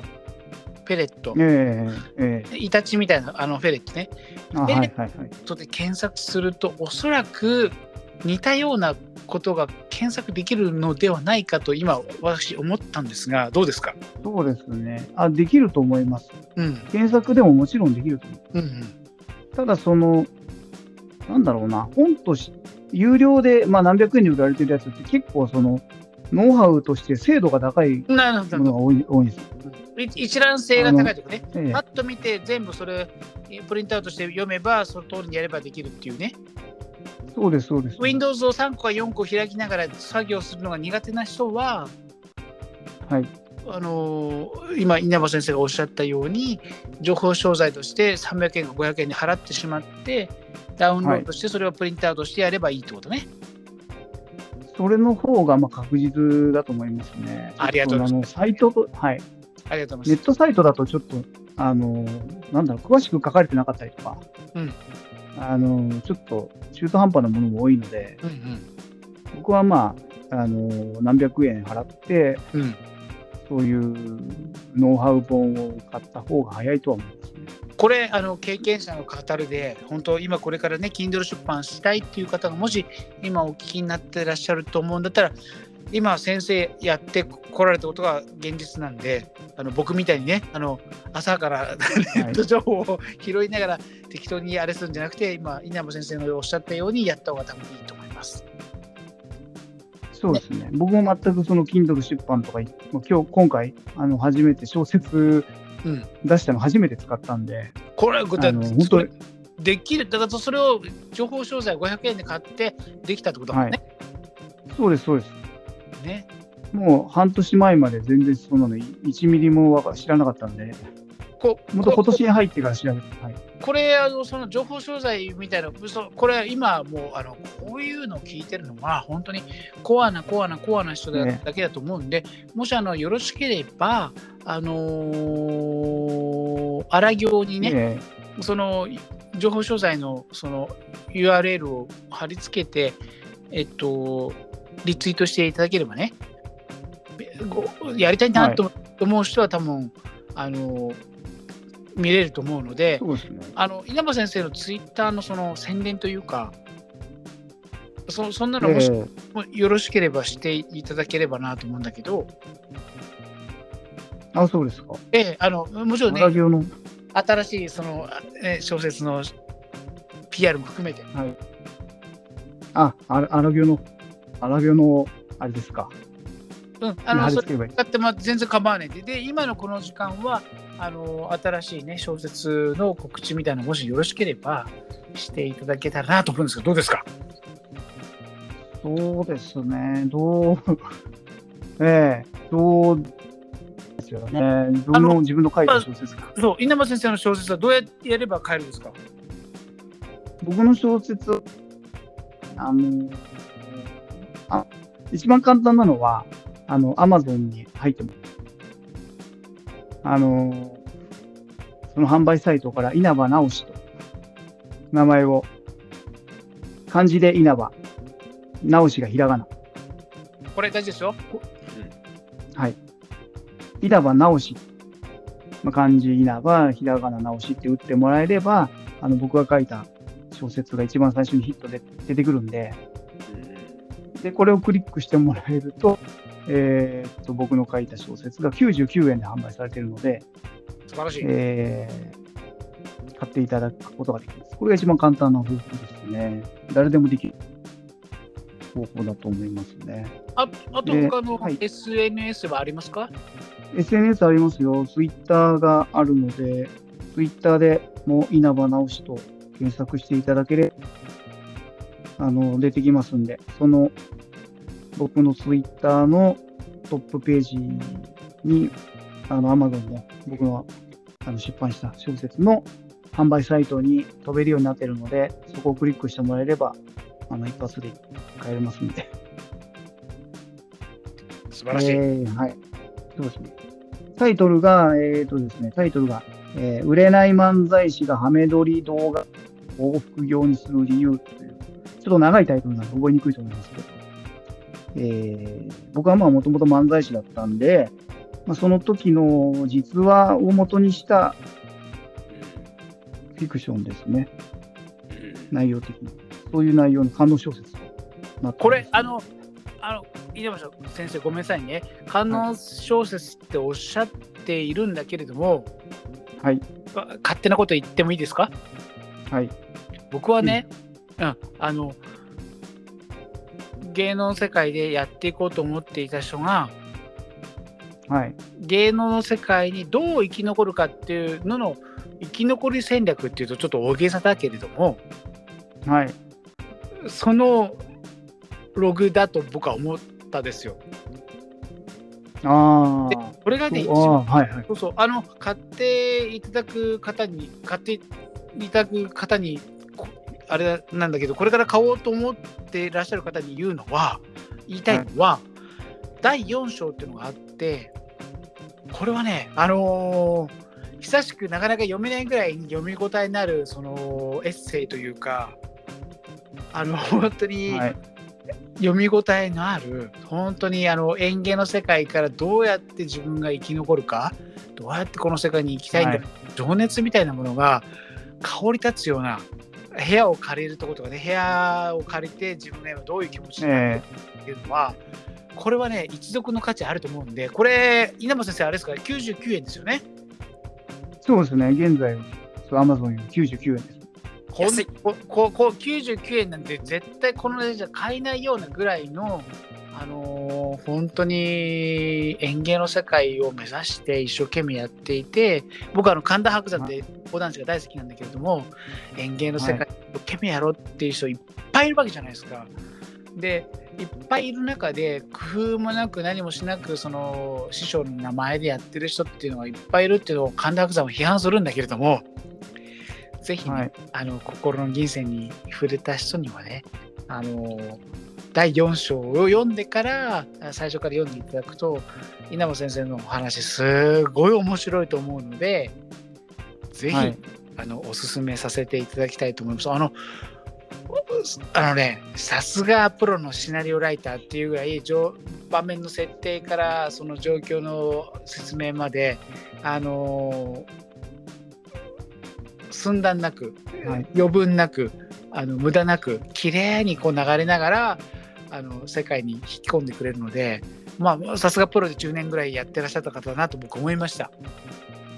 あありがとうございます。本当にあの観音小説っていう方向もね、まあ、僕それ拝読させていただいていいなえあの稲葉先生の方向性としてすごくいいなと思うんだけれども竹の子さんあれさ日活とかさ ATG とかさはい。そういうエロとその自分の描きたい芸術性の両立ってありますよね。そうですね。うんありますね。ありますよね。ありますね、あります、あります。そうですね。まあそうです。あのー自分もそうですね。はい。うん。あそうなんですね。稲葉先生もそうなんですね。うんそうです。僕も自身もその、単なる官能小説として終わらせるのっていうのは、その物足りないっていうか、あの、あ自分の目指しているところではないんですよ。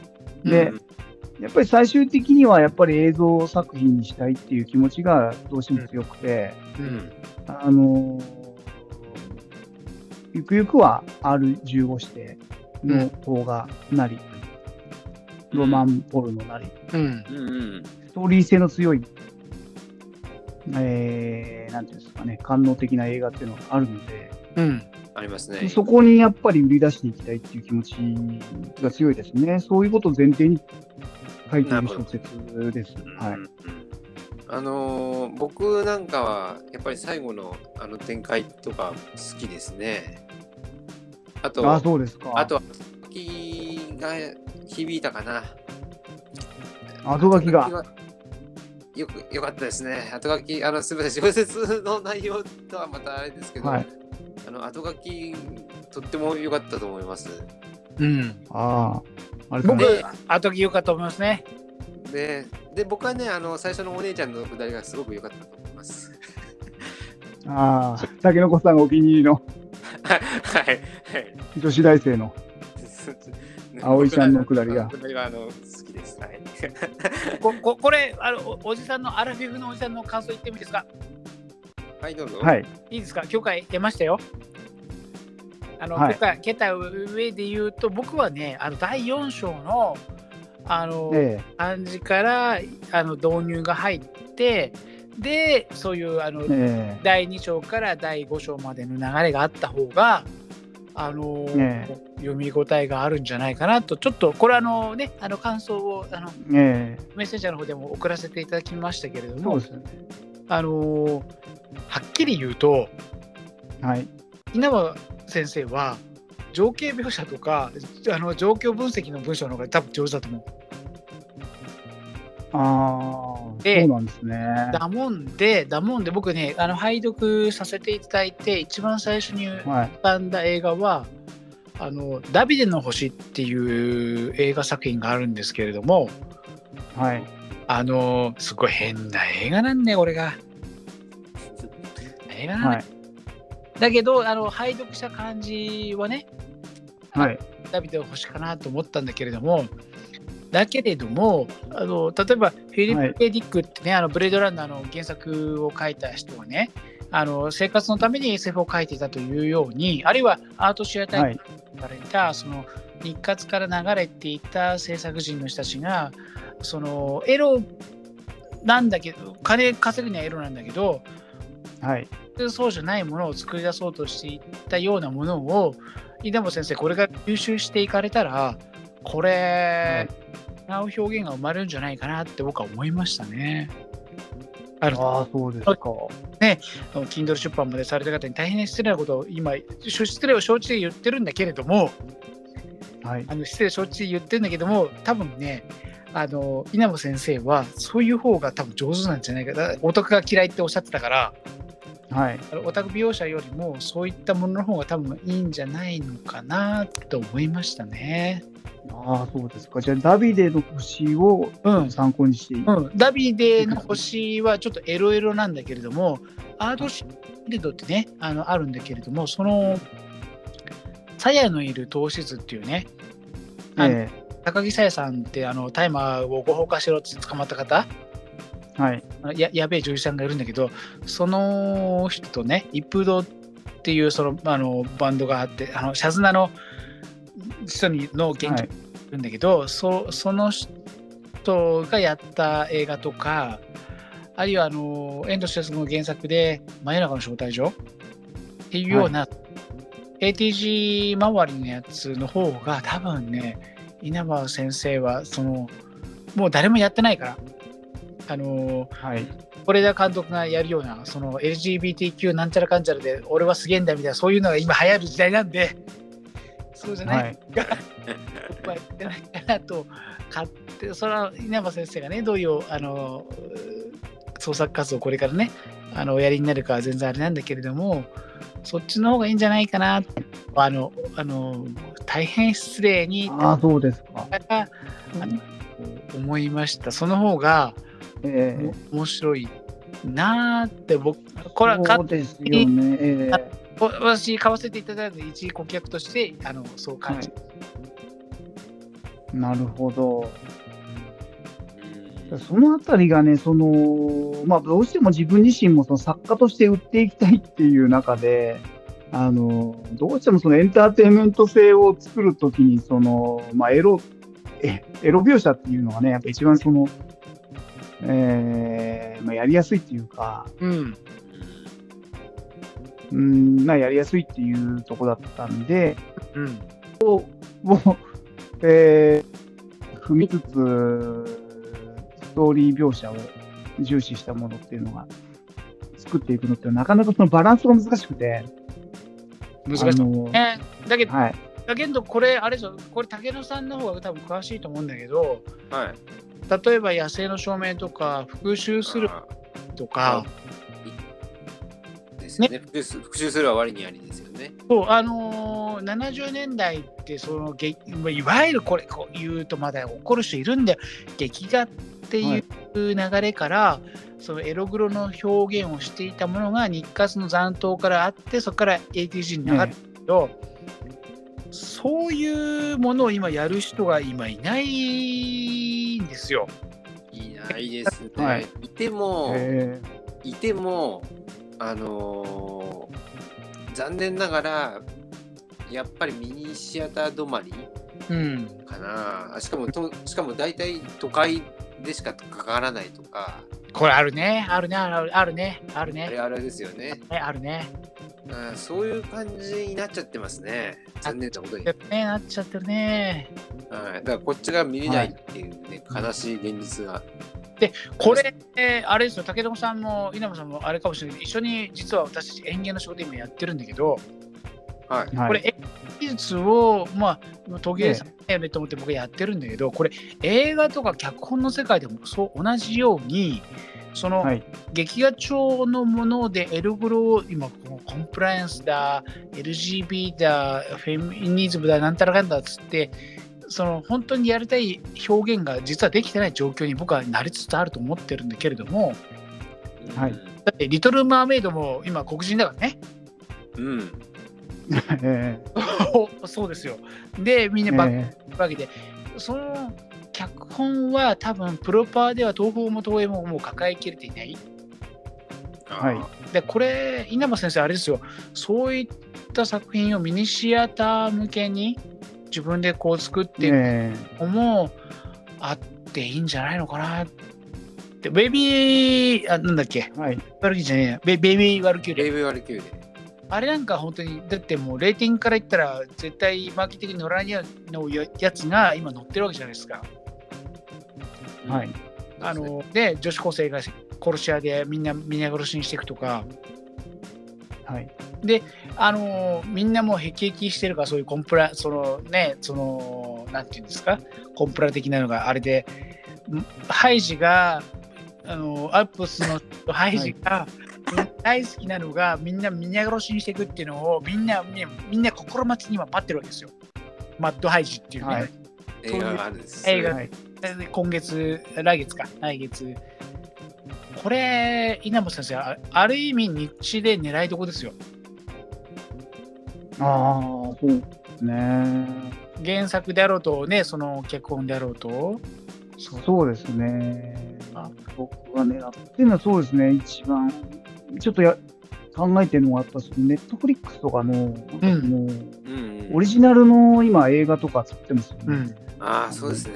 そういう配信でのオリジナルの映画で食い込んでいきたいっていうのが、それが一番近いのかなと思ってるんですけどね。一番そうそうそう、本当そうです、本当そうです。だから今、入るね、と、だからその、うんちゃらかんちゃらって言ってるね、その、やべえ左寄りの人たちが入ってこれないように見たい人はクリックしますよはいフィルターがないえですか。だから、だからゲームオブスローンズっていうその本当のファンタジーは、えはい。もうね、障害者も出てくるし、小人も出てくるし、ではい残虐なその語話表現も出てくるっていうのが大ヒット、ね、竹野さんもご存知のように、ゲームオブスローンズはあれですここからの映画ですよね。うん。そうですね。うんすごいですね。これが一般、ね。テレビでやれるとかやるやるとかやんねえとかっていう、そのあんうんちゃらかんちゃらよりも、もう配信で、ネットはい。フルもそうだけど、うんあのーそういうのは規制なし、ね見たいと思った人は、その了承ボタンを押して見るっていう方向の。脚本家をこれから各配信会社が探すとするならば、うんはい。ここを憎みながら、オタク王の世界で美少女ゲームのシナリオを書いてきた人っていうのは、すごはいい。あると僕は思いますけれどもね。そうですね。自分自身もね、あ稲葉先生、そういう価値あると思うよ。あ、そうですか、本当にありがとうございます。本当に。うん。なんか自ね。分自身もね、はいはいはいそうで。すよね。あ、自分自身も、なん、なんでしょうか？あの、なんだろうな。まあ、自分自身をこうどう売りだ売り出していくかっていうことをこれからしていこうと思ってる中で、うん。うん。まあ、とにかく、なんだろうな、結局、タケノコさんとかロチャさんみたいに、詳しくないのでね、その辺の界隈の。あそんなこと全く、いやいやいや、僕だって、でも、あのー、稲葉先生の今回の話聞いてて、思ったのは、はい。いや、稲葉先生自身のこの経験が、自体がそもそも面白いっていうことはあるから、はい。これを書いてもいい気もしそう実際、この、今回のその小説の、あ、そうですよね。うん、なんかあの、なんだっけな。この、あれですよ。売れない漫才師がハメ撮り動画投稿を副業にする理由っていうのも、まあ、まあ、そのモデル自体は、まあ、主人公は自分なので、あの、はいえっ、とですね、これはその僕自身が30代の時に、はい、30代っつっても31、2歳ぐらいですけど、はいその時に、あの、エロゲーを作りながら漫才をやってたっていううん期間が2年ぐらいやったんですね。はい。その時の実体験に書いてるので、あの、こうその辺のリアリティっていうか、いや、リアリティはいろいろねありました。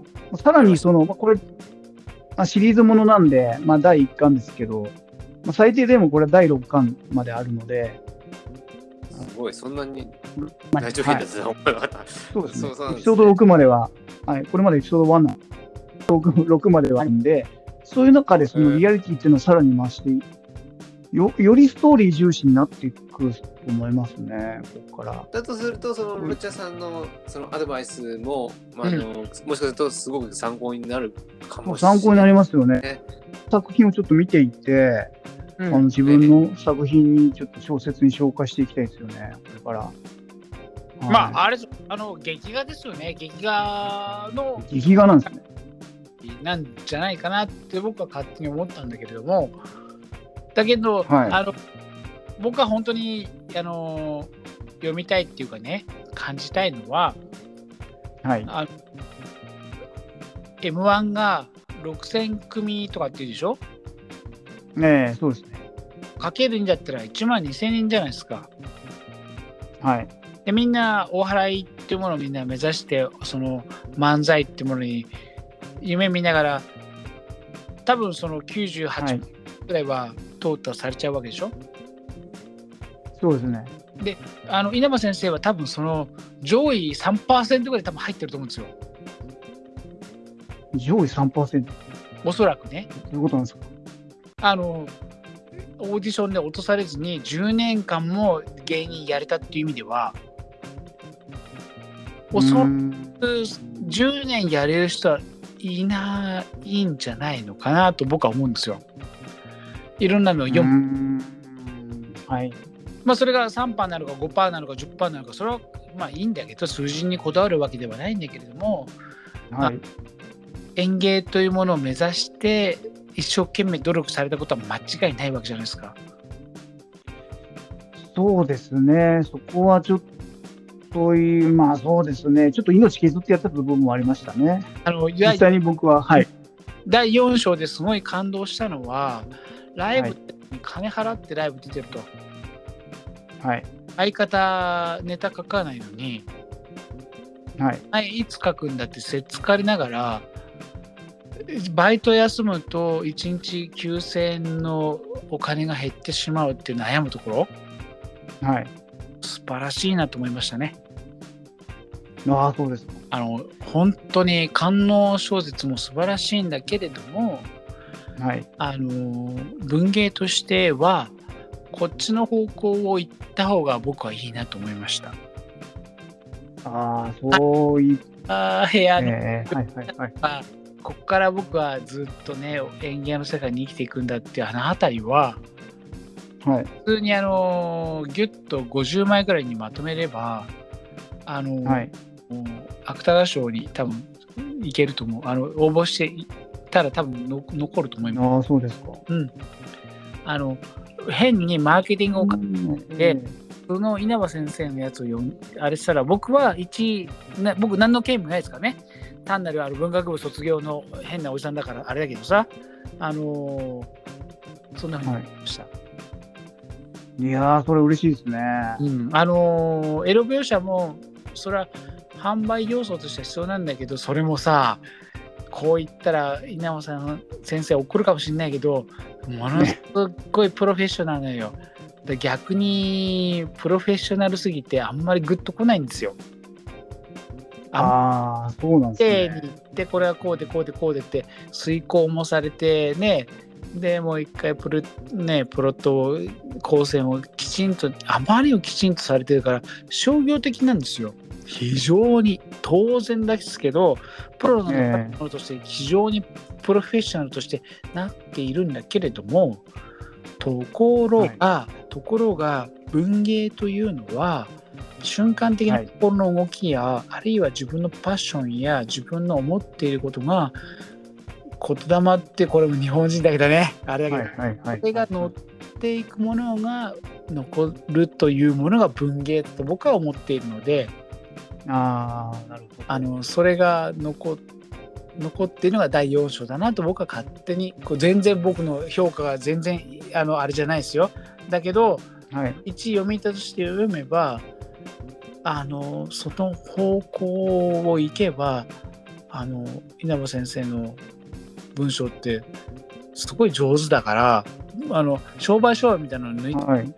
すごい綺麗なんじゃないかなと僕は思いましたあまりにもこうよ読ませるのでそのあの上京してそのアパートはい。の間取りや暮らしやこれからの風景が本当に手に取るように自分に分かるのであ素晴らしいああ、そうですか。思いました。っていこというや、嬉しいですね。あの、はいあの通りすがりのおじさんの感想としてお伝えします。あれは素晴らしいなと思いました。いやー、嬉しいですね。実はその4章の部分が実は一番伝えたいところで、そうでしょ、そうでしょ、そうでしょ。あの、そうなんですよ。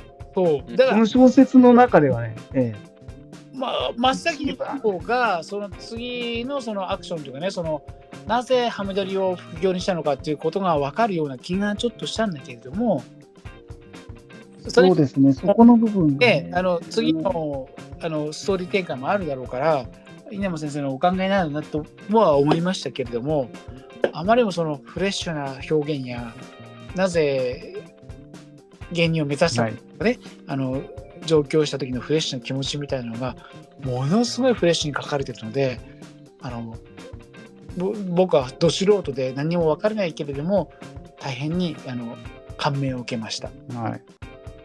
いやー、とてもありがたいですね。嬉しいですね。いや、そこをまさか汲み取っていただけるとは、でもみんな正直驚きましたけども。で、あのーコメント見ると、みんなそういうふうに書いてるもんね。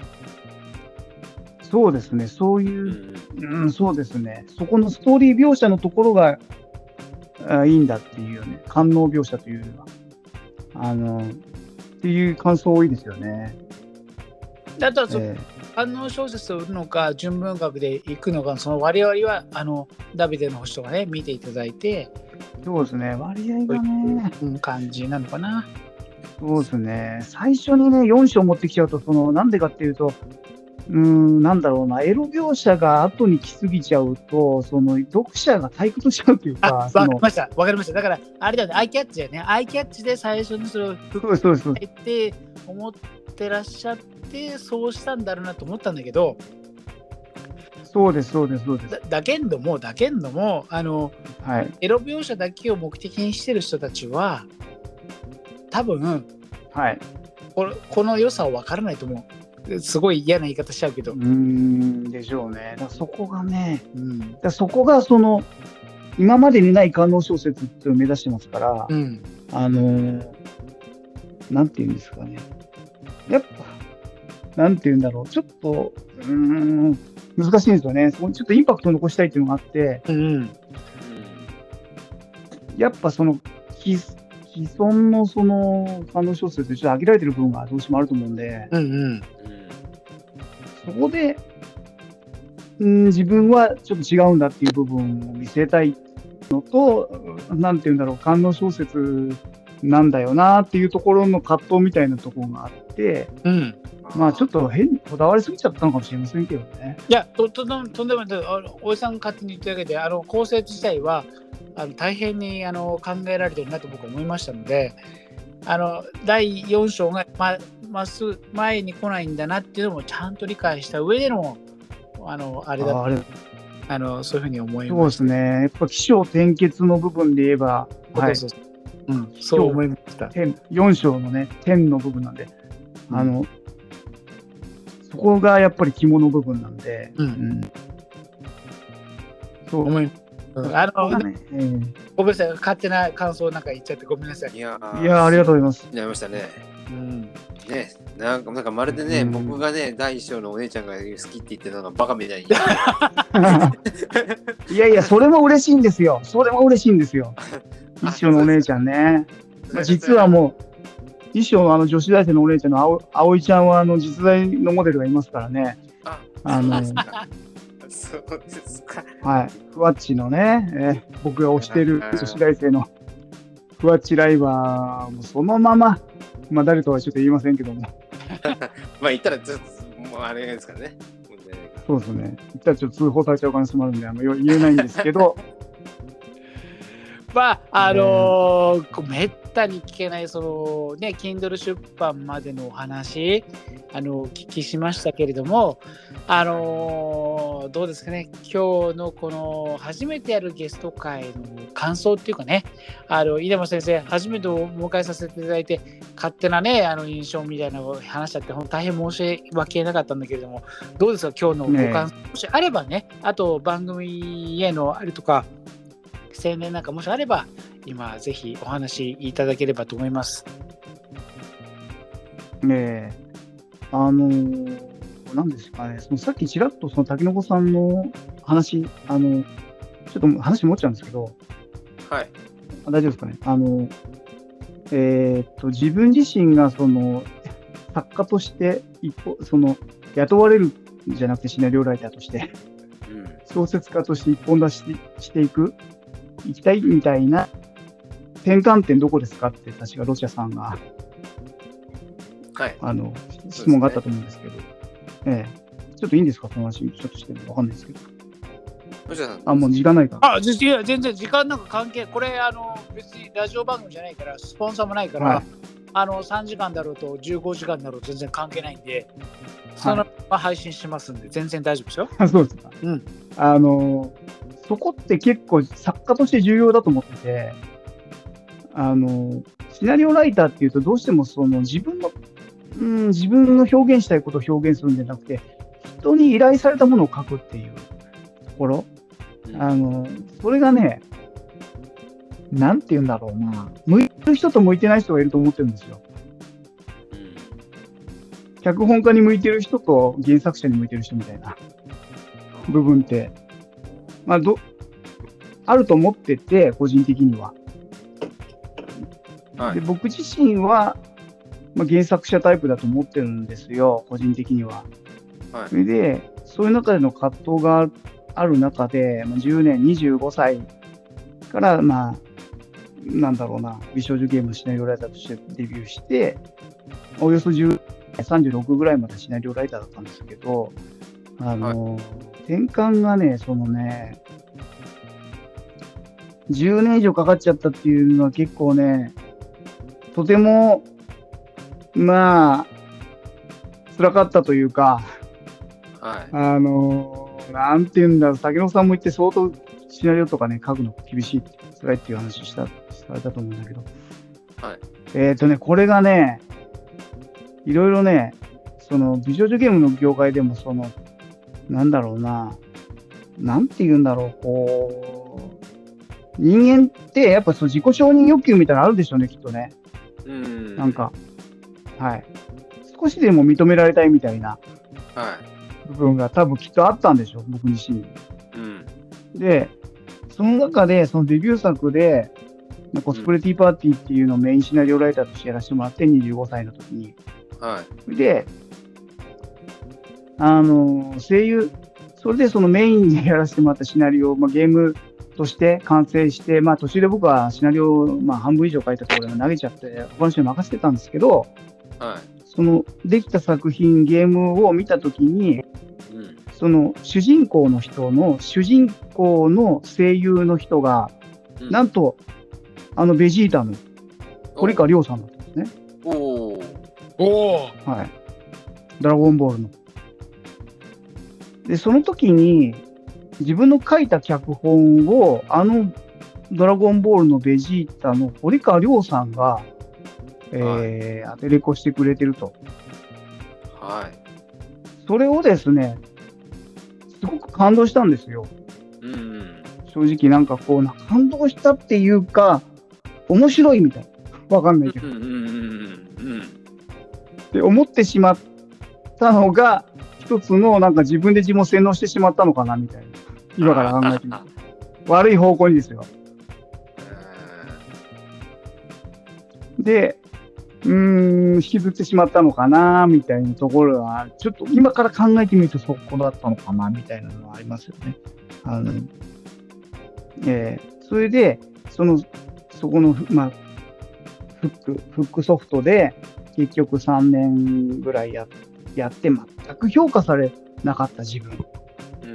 うん。あの、萌えなんてものが全く分かってないから、もう稲本さんいい加減にしてくださいみたいな毎日こう、いびられてなんか、うん。もう飲み会とか行ってももう全然相手にされないし、うん。もう、こびてこびてこびまくって、綺麗な。いや、言ってんで、ええ、言ってんだけども全然相手にされないみたいな。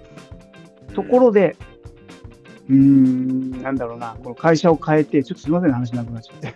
いやいやいや全然 あの全然そう長いさあいいんであのそれが一番面白いでさえ稲葉先生あ、そうです。イ試合でやってください。あ、そうですか。ありがとうございます。で、あの、そこでその3年ぐらい経って、まあ、20代後半ぐらいになった時に、はい。やっぱその、会社変え、もう路線変えなきゃダメなのと。自分自身、萌えとかわかんないし。うんうん。はい。もう、わかんないから。アイドルとかもよくわからないし。はオタク、オタク系自分ダメだなって。い。はい。もう、それ捨てるのに3年以上かかったんですけど、もはう4年ぐらいかかっても30、ようやく30ぐらいの時に、じゃあ会社変えようと思って、あの、初めて、その2社目で、えー、と、株式会社ミンクっていう会社ですね。はい。えー、有名なタイトル、夜勤病棟っていうゲームがあるんですけど、はい。はい。その、これを作った有名なエロゲーの夜勤病棟っていう美少女ゲームの作った会社に僕はちょっと、えー面接受けてうん行。って、まあ、受かったわけなんですけど、はただ一旦そこに行くのに実は僕はその、なんだろう、さっき竹の子さんが言ってたように、僕3年、まあ、25から28ぐらいまでか。3年ぐらいの時、3年かけてやったけど、才能ないと思ったんで、い。うんシナリオライターとして。うん、で、一旦僕、辞めてます。脚本書くの。おお。3, 3年ぐらい辞めてます。はっきり言って、ほとんど。うんはい。で、何してたかっていうと、僕、ラブホテルでベッドメイクのアルバイトしてました。うんあはい。で、その中で、あのーなんだろうな。自分はやっぱリアリティだと。ファンタジーとか萌えとかは理解できないんで、はい。自分が表現したいのはやはりリアルなんだっていうところで、あの、ちょっといくつか外注で、エロ路線の、はあの、エロ、エロゲー、エロゲーのシナリオをいくつか外注で書いたんですけど、それすごいですよね。その外注で取れる営業力。うんそうですね、営業力という、これは別に募集してるのでね、エロゲー会社を募集してるんで、そこにあの自分で書いたシナリオとあの応募ししたんですけど、い。うん。が引っかか引っかかるところがあって、そこは僕はあの地元、静岡県沼津市ですけど、うん。はい。あのし静岡県沼津市のラブホテルでうんベイトベッドメイクしながら、エロゲーの、ね、そこで、お様子をあこれあのこのも聞いてらっしゃる方に改めて言いますけどもあの富士山の見えているところから発信しているこの番組は今稲山先生おっしゃったように沼津市です。はい、沼津市なんですよ。うん。ラブライブのアニメの聖地のね、有名ですけどね。そうそうこれいい稲葉先生あああれですか？そその間もその外注の仕事を受けながら、ぼ僕もね会社経営してるけどアルバイトしてるから、はい同じようにその、あの外注で仕事を受けながら営業されてたって感じですか？ええあの外注の仕事を受けながらなんですか？アルバイト。うんあの自分のねそのアルバイトしながらそのシナリオを買ってくださいっていうような営業活動、これはね、しうーん、営業だから、それ会社がややってたので、営業とかって。あの、なんだろうな、会社の人、僕の自分のないんで、うんうん。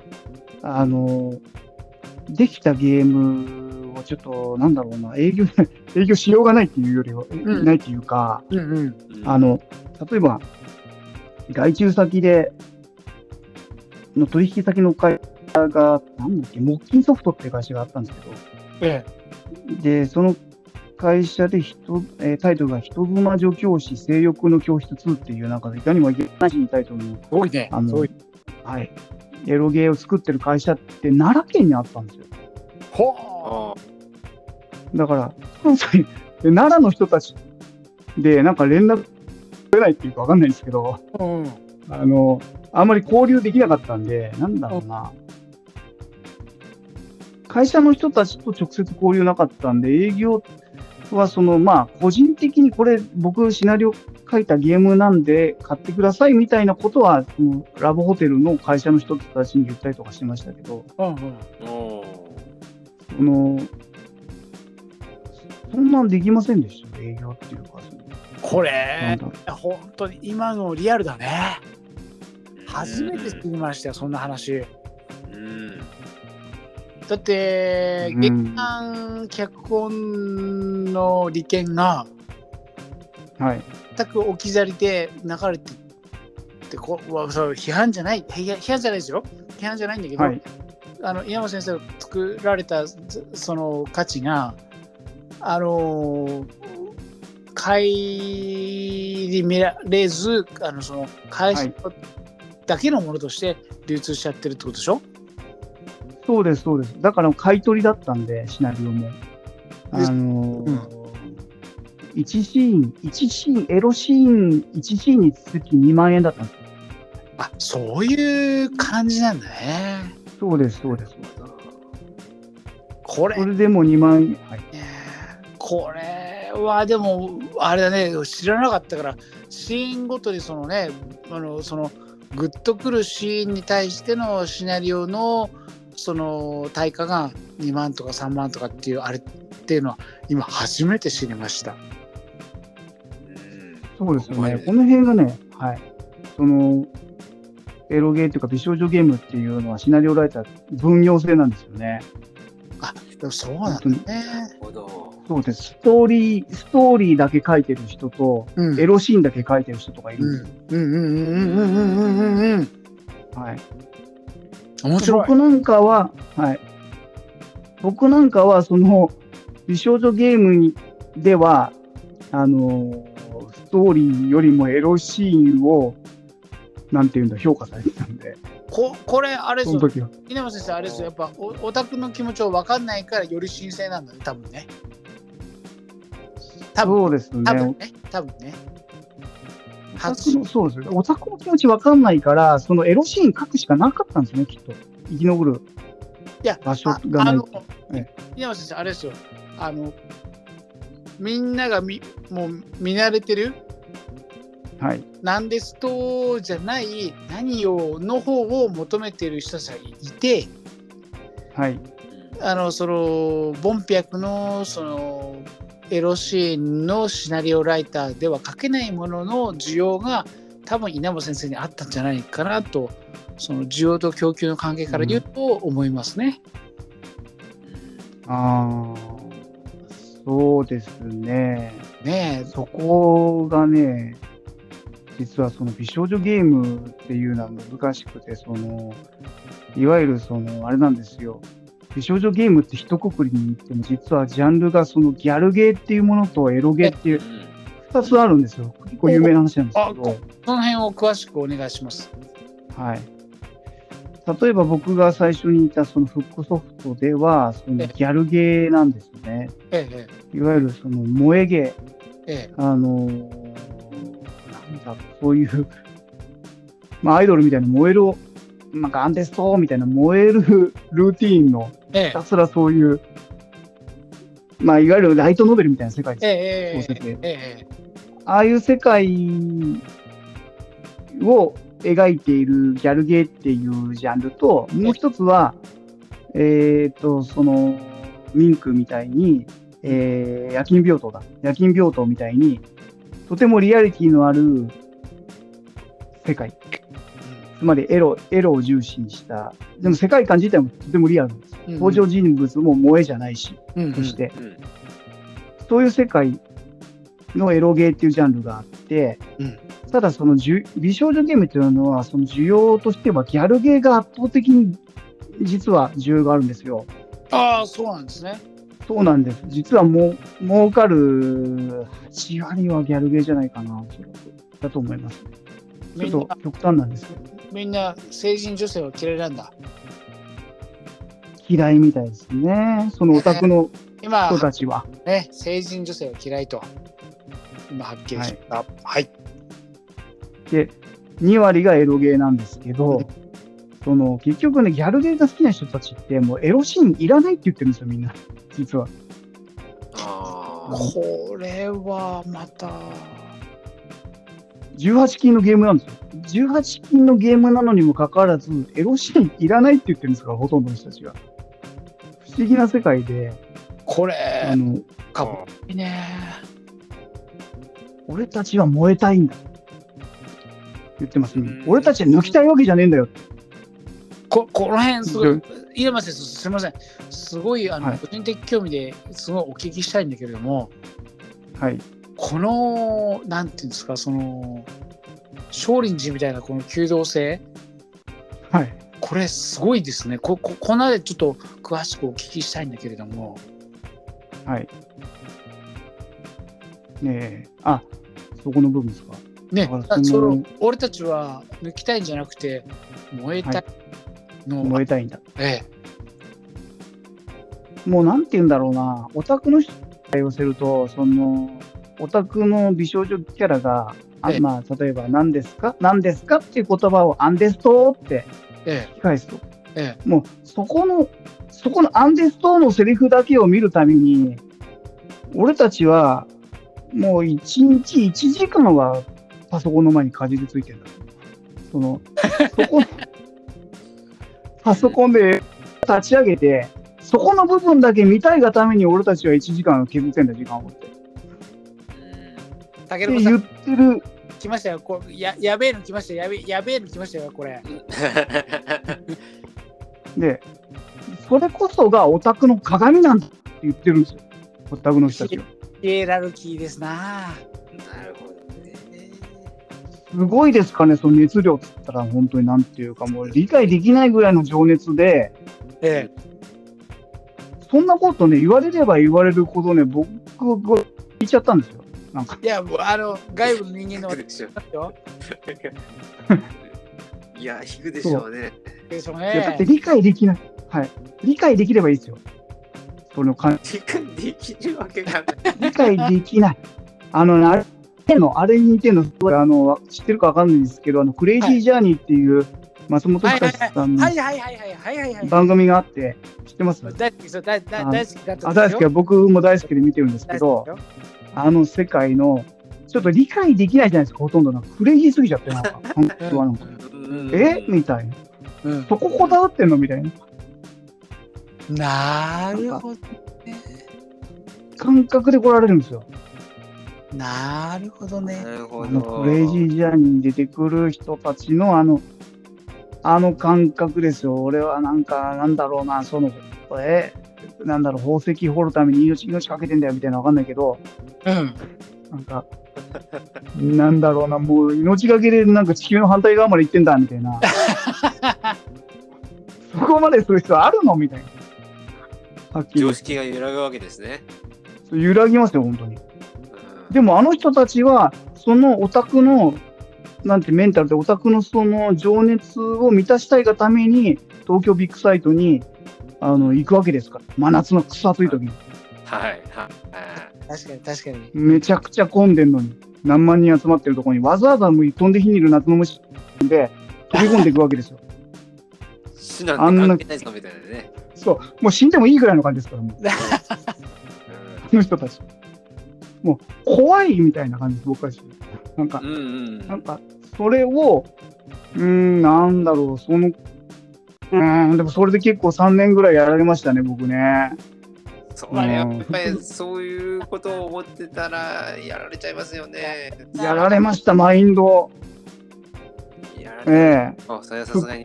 フックフックソフト自体も会社が秋葉原にあったんで、えオーマイガもうね、これ、心身ともに答えましたね。理解できない。ー。でも、アウェー、もう超アウェーみたいな世界で。これがあってですね、まあ僕もその、潜ってる期間がやっぱ3年間あって、まあギャルゲーは無理だっていうところで、はい。自分はリアリティを追求したいからエロゲーなんだと。はいはい。っていうところで30歳にして初めて、その株式会社ミンクっていう夜勤病棟を作ってる会社に、うん。あのー面接しに行って、もちろん沼津に住んでたんで、えうん。静岡県の沼津から、まあ、吉祥寺にあるんですけど、うん。はい。東京の、東京都吉祥寺に僕は面接に行って、うん。はい。まあ、社長に、じゃあまあその、なんだろうな、まあ、なんていうんですかね、その、シナリオをその前に事前にその、会社に提出して、一時面接は受かったんですけど、それで、あの、はい。シナリオと、あの、見せて。で、それ二次面接っていうか、最終面接で、その、社長と会って、吉祥寺で。で、なかなか、うん、なんか、話いろいろ聞いてもらって、僕もちょっとギャルゲー無理だって話して、社長とう。んおだから自分としてはもう、あの、やっぱエロ一本で行きたいみたいな。要するにエロ一本というか、リアリティなんで僕はってうんは話したら社長が、あ、社長もそのその話に共感してくれたんですよ。ミンクの社長は。で、お、わかるって言われて。俺もギャルゲー作れないんだよって言ったんですよ、社長が。お萌えがわからんのだよ。ー。うん。俺にも言われて。だからその結果が夜勤病棟っていうゲームなんだって話を今してくれたんですよ、面接の時に。なるほど。このリアル、はい、リアルなこのね、あの、病院の中での、今、まあ、背徳感のある世界だと。こので、はい。そういう世界はお前は表現できる可能性はあなたはあるので、あの、シナリオライターは結構そういうの書ける人がいいるようでいないみたいなこと言われて、あの、そぜひ一日でも早く来てほしいって言われて、そこで初めて。でそんなこと言われたの初めてですよ。はい。あんだけフックソフトに煙たがれてたのに、あんたね、本当の、なんだ、萌えのいろはもなんか知らないみたいなさ、萌えのもの字も知らねえようなさ、なんな、オタクの風上にも置けねえようなやつがさ、なんでこの業界でシナリオ書いてんだみたいな感じで、もう散々、もう散々向いてないから向いてないからっつっても、もうい稲葉さんいりません、稲葉さんいらないから次の仕事ないからみたいな感じで、追い払われてたのに、初めてそのミンクで受け入れられて、うん。もうぜひ書いてほしい。一日でも早く来てほしい。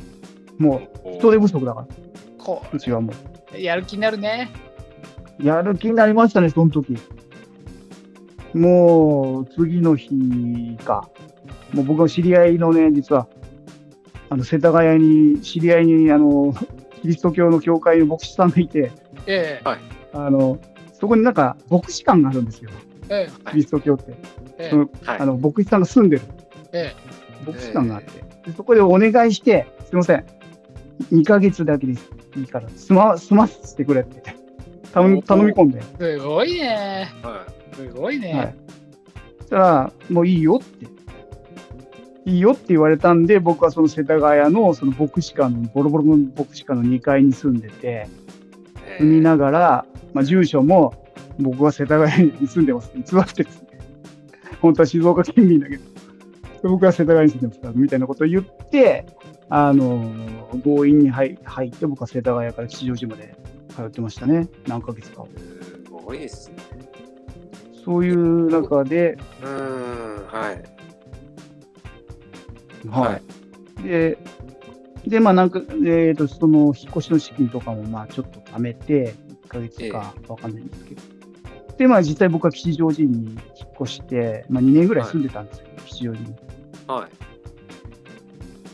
い。で、その時に、あのなんだろうな、えーとですね、ミンクも、まあ、ヘルガイドっていう、ヘルガイドっていう結構ゲーム、サスペンス調の美少女ゲームを作ってたんですけど、はい。あのそのヘルガイドっていう、えーサスペンス系の美少女ゲームのエロシーンをうんほとんど任されたんですよ、そこではい。半分以上かな。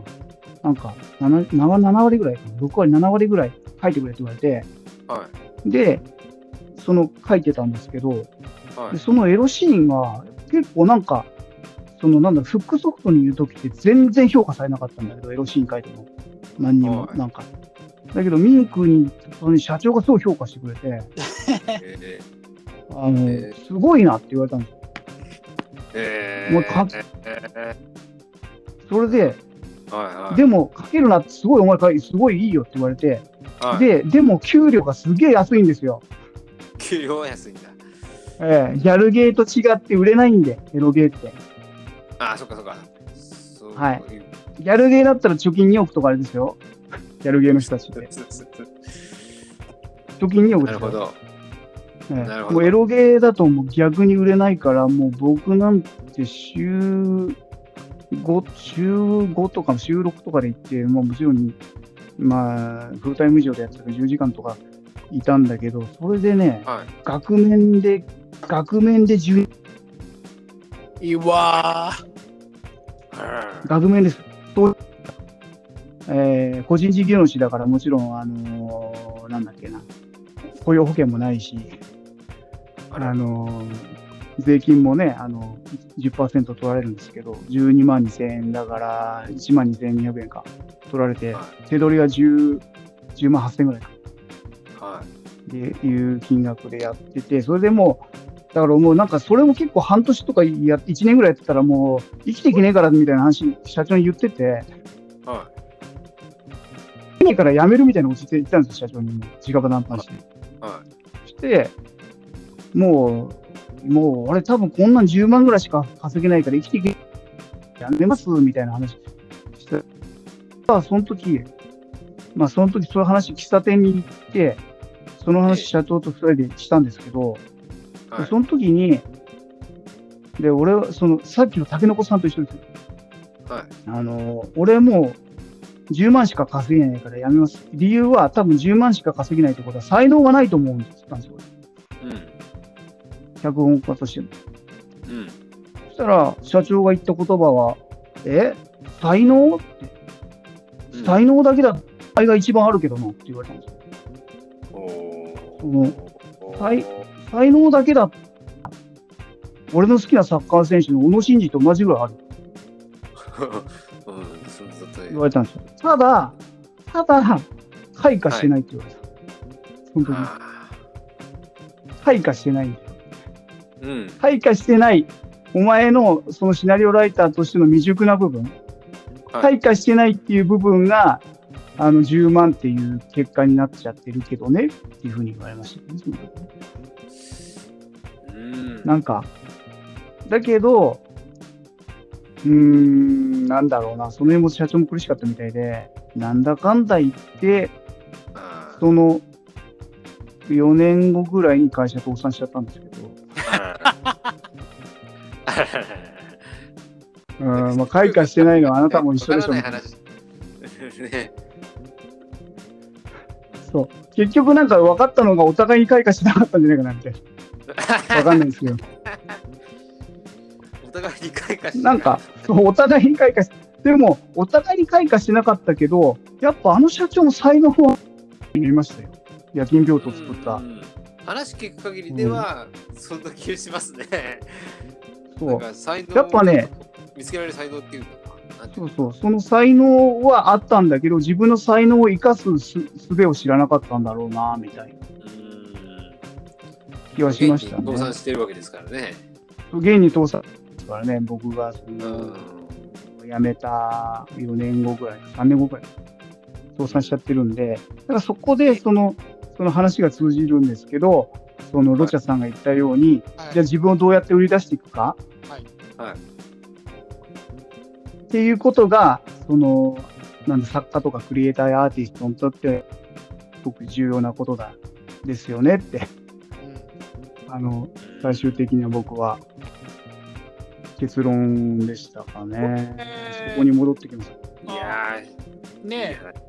ああれですよ、あのーまあ、小説もそうだし、今、はいこうイラストレーションもそうだけど、みんなあの、はいフリーランサーとかね、あるいはあのここならとかってやってらっしゃって、フリーでやっていけてる人もちらほら出てきてるじゃないですか。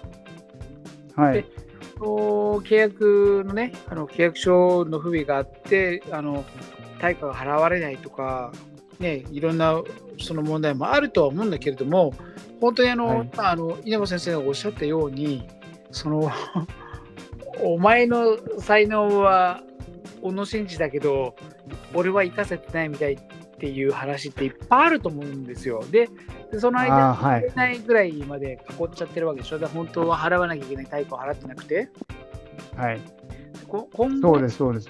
そうそうで今後はこれあの日本の社会が今すごい変わりつつあってあの、はい。本当にそのシナリオ例えば稲葉先生みたいに劇画的な感じでそのもう絵を知らずとも絵を描けるとか、あるいは、あるいはあの映画的な知識を持っていてそのはい。ドラマの脚本を書けるっていうような、あるいは竹の子さんは多分そういう方向に多分本来は才能があったんじゃないかなと思うんだけど、えーこれ、えーそうなんですよね。はい。これってチャンスが今まではそのコネクションとか例えば教授とか、えそのねあの稲葉先生がお勤めになってらっしゃった社長とか社長の奥さんとかのフィルターがはい。飛び抜けるような時代が今来てるはいなとちょっと思ったりもします。うん。どうですか？そうだと思います。ねえ、その Kindle 出版を全くそのネットとかね、あるいはあるいは PC のの知識が一からはい調べてもできるぐらいっていうのは、これあの、はい。稲葉先生、ある意味、いろんな人がそういうことできるんだよってことを示してるような気がするんですけど、どうですか？うん、そうだと思いますよね。だから本当に、今これだけ、あの、例えば TikTok とか、その、本当に素人の人が、例えばアイドルデビューできたりとか、そういうネットからのきっかけで、えーっと、うんなんだろうな、その開花するっていうか、プロになったり、うん、大手の事務所、大手の例えば事務所につながることができる時代だと思うんで、ねえそそうですね、そうです。はい。TikTok、YouTube で。ね。うんいうのができるっていうのはね。だから、そこは、その売り込み方次第っていうか、売り込む手段が昔と比べたら、素人でも売り込める時代になったと思うんですよ。コネクションなくて売り込めるわけだから。ね、そうですよね。本当そうですね。はいそうです、そうです。だから、うーん、要するに才能さえあれば、うん。要するにプロとして開花、僕はできると思いますよね、この時代な。本当おっしゃるとりだね。あの、より、あなんていうのかな、あの大元みたいなやつがいなくなって、フラットにいろんな人がその自分の表現をしていたら、あの大衆がそれを見つけてくれるというかね、今までその大元に。認められないと世の中に発信できなかったものが、そうです、そうです。ね、それはもう文芸の世界でも本当顕著だもんね、と自分でね、あの自費出版するとかね、はい。形で、多分芥川賞も直木賞も多分そういうふうにこれからなっていくんじゃないのかなとは思うんだけどね。なってくるんですかね。ぜひ芥川賞取りたいですよね。ぜひぜひね、そそれはね、あの、ええやっぱりご自身のあの第4章をあの基軸にえはい。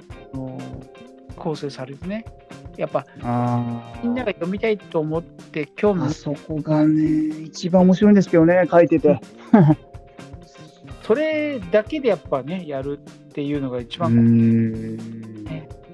なるほどね。そこはね、あーなんて僕は思っより、あ、はいそうですか。でも書いててで一番面白かったのはそこだったんですね。書いて書いてて一番面白いというかね、あの、はスラスラ書きましたね。スラスラ書けたし、あの、あなんていうんだかな、その自分が伝えたいことがやっぱ一番その4章に凝縮してるから、ーうんうんあのうんうん。それはなんていうんだろうな読ん。でて思いました。本当にね、リアリティ、あの、実体験から来るリアリティを表現したかったんで、はいはいえーそこですよ、僕が表現したいのは。その、はい。なんていうんだかな、した人にしかわからない感覚っていうか、はいそれを体験記みたいなドキュメンタリー小説ですよね。いうん僕が本当は表現したい。ドキュメンタリー小説なんですよ。うんうん。はい確かに4そ章こ、そうですよね。4章は、だから僕も読んでて、ななんでここ、ここす、だからまあ全体的にリアリティあるんですが、特にリアリティが感じたのはやっぱり4章でしたね。それは本当にうんそうです思いました。うんそこで迷ったんですよね、実はね。4章入れ、4章みたいなとこって観音小説として考えたら入れない方がいいんだろうなとか思ってて、ああ、でも本当は。うん判断なんだろうなと思いましたよ。そう。そこね、苦渋の決断で、はい。でもその4章がないと、なんか稲葉直先生としての官能小説っていうのがなり、下手したそうらないんですよなかったかもしれない。ないないです、ないです、ないです。そこで、僕は4章の部分で、あの、なんて言うんだろうな、わがままを貫き通したっていうか、そこの、うんうんそこの部分で、画を通しましたよ。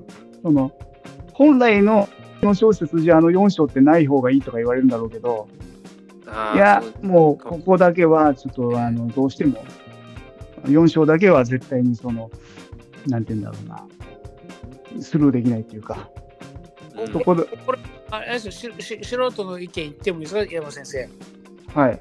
これ、あの4章先に持ってきて、はい。あと2じゃなくて3、4って続けたら、はい。多分官能小説っていう冠外せると思いますね。あ本当ですか？4章から始めればいいですか？4章を1に来てで、4章二は1キャッチアップなんで、あれだけど、3、はい。4って5は、あの、うん。本当にあの商業的な意味でのあれなので、はい。4、2、3って続けたら多分あの官能小説っていう話を抜けられ抜け出せるんだ。ますけれどもね、わかんないけど、423ご素人ですよ、ど素人のあのはい。アラフィフのおじさんの勝手なもなのるほど。も多分そうじゃないかなとは思いますけどうね。んあのなるほどなるほど。本当にやりたい表現が官能小説っていうその、はこう営利のものじゃなくてはい。えっていうんであればあの一度ねあのフィリップ・ケイ・ディックっていう人がいてはい。は本当に純文学をやりたかったっていう人なんだけれどもはい。実はブレードランナーとかあのトータル・リコールっていう映画の原作を書いてる人なんですよ。これは、はいこれはもうあの、さんが詳しいので、あの武藤さんに譲りますけれども、ディックは、あの純文学を目指していながらも商業的な意味、まあ、エロと同じだね。あのはい。イコールだとするならば、するならば、あの電気羊はあのなんたらの夢を見るかっていうね、それがはい実はあの、ブレードランナーの原作になってるんですよ。で、トータルイコール、はいはいフィリップ・ケディックはずっと純文学を目指しながらも、エンターテインメントを生活のためにやりながら、実はエンターテインメントの方が後世はいを大変に評価を受けた人なんですよ。はい。はい。でこここの辺は竹の子さんの方が多分詳しいと思うのでお譲りしますがどうですか竹の子さん？うんえーっと、いや、え そんなに詳えー、詳詳しいかな？ここあれですよあのあの早川え早川っていうねあの、はい。こあの出版社ありますけれども早川 SF っていうのがあって僕僕は今50代ですけれどもえあの当時は早川ミステリーとか早川 SF っていうのが一般的で実ははいブレードランナーの元ネタがえっ、と電気え電気羊は、うん。なんたらかんたらの夢を見のる。夢を見るか。アンドロイドの、夢を見るか。であのニュアンスはかなり違ってるんだけれども僕はこれ同時期に摂取した世代なんですよ。ああのーブレードランナーもフィリップ・ケディックの小説も同時にで同じように、あのーロバート・エイ・ハンラインの宇宙の戦士とか、あ、はい。でこれはあの、ね、あの後に映画化されてもう名前も言いたくないぐらいにやばかったんだけどあの、こういう感じ。だから早川早川はその世界中のその SF 作家とかその、ね、いろんなそのエンターテインメントの作家をピックアップしていて、うん、で日本のものに素晴らしいものだよと言ってあの文庫化して僕らなんかはその中高生でそれを買って早く買うっていうのはやっぱ、ね、700円か800円するんであの小学生とか中学生だから700円とか800円ってもう死ぬ思いで買うわけですよ。はい。はい。下手したらその図書館にいないかなって狙うぐらいの竹野さんがおっしゃってるような、そういう文化の摂取の仕方をしていたんだけれどもうん。その後にそれを調べてみると、フィリップ・ K・ディックもロバート・ A・ハインラインも本当にやりたいもちろんラブクラフトもそうです。あのそういったあの今のサブカルチャーにつながる人たちっていうのは本当にやりたかった表現活動とは別に SF だとかホラーだとかあるいはエロだとかうん。はい。いったものを混ぜ合わせながら自分の生活をこう成り立たせながらその中に自分のやりたい表現を織り交ぜるというかあのエロが7割なんだけど3割は自分にやりたいもんだよとこれあの竹中さんよくご存知だと思うけどはい。普通の最高の方はそうなんですよ。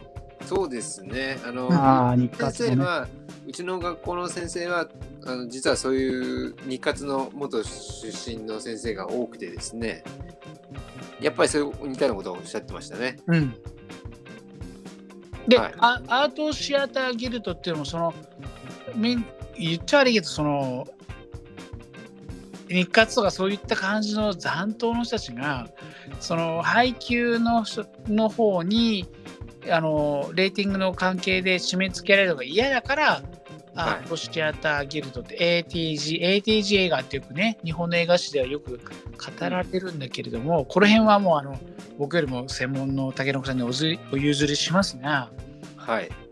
この原作はみんな宇野浩一郎とかダビデの星そうとですか、映画とか、うん。官能小説の人たちがみんな元なんですよ。はい。そうなんですよ、実は。へえ。だから稲葉先生がこれから目指されるのはあのもちろんおやりになってる表現の方向はあるんだろうけど純文学もあるし完全100%エロもあるし、73で日活もあるし、55で ATG もあるしみたいな。はい。そういうの今一番人材がね竹中さんそうですよね。今あの、おあれですよ坂本雄二みたいな脚本家ばっかりじゃないからね求められてるのは。そうですね。と思いますね。結構かけてであの小説をかけるっていう二刀流の人求められてんじゃないかなと思うんですよどうですか？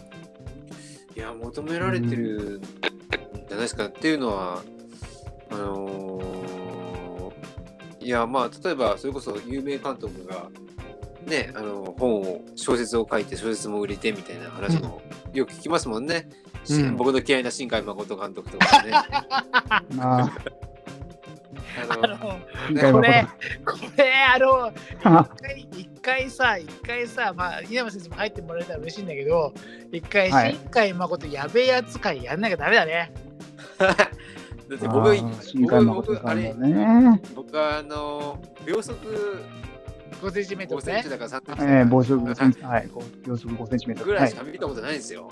あこれこねれ、え嫌いで、うん。もうなんかもうコンセプトを聞いた時点でうわっうわっっていう感じがあって、なるー、ね。なるね。ちょっとなんか受け付けられられないんですよ、どうしても。ねで、ねみみですごい大ヒットして、でうんよく売れたんです。がすごい学校で言われたんですよ。うん大ヒットしたものは必ず見なきゃダメだって言われたんですよ。うんうん。えとても見る気がしなくて。まあでもわかるな。うわこれいやでもみんな見てるんだよなでもみんな好きなんだよなでもなんか僕は嫌いだよねうだからそういうところがあってでも、まあ、話戻しちゃうとでも、そういうふうに新海誠って人はまあまあねそうやってあのえっ、とまあ名は売れててうん。でそういう人が脚本だけじゃなくてシナリオもシナリオシナリオだけじゃなくて小説も書いてそれも売れてみたいな。うん。えーまあちょっとちょっと話は違うけど、まあ、北野武さんも、あのー映画も書けば本も書いてうん。小説も書いて、それやっぱり売れてっていうで映画化もされてみたいな。だからそういうニーズっていうのは、これからどんどん増えていいくはずだと思いますけどね。あの一つ言えるのはシナリオライター養成講座とか学校とかっていうの出た人はダメだね多分多分。あ偏見。これこれ偏見ラジオなんであの文句あったら、え。番組公式ツイッターにあのもうあのラザックってラロちゃんお前おかしいってあの言っていただいて構わないんだけれどもー、はい。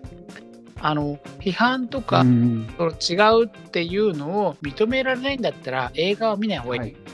批判とかこれは違う感じ方をしてるのを認めないっていうんだったらそれはもうえダメだし脚本もそうだし、シナリオもそうだけどあの世の中にその製品製品っていうかプロダクトとして出したものに対して、俺は違うんだって言ったらそれも成り立たないのであのーはい。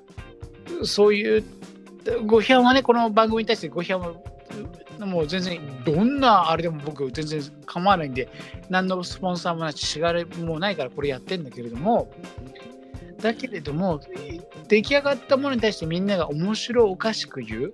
悪意じゃなくてこれこれ前回の怪物の時も言いましたけれども悪意じゃなくてその作品に対して社会的な問題とは切り離してその映画単体として評価するっていうものはこれ一つあの日本だけじゃなくてねあのアメリカもそうだしあの映画っていうものを愛する人たちの一つの文化だと思うのではい。はあの文芸もそうだしそそれは大事にしなきゃいけないなと思うのであの稲葉先生にははい。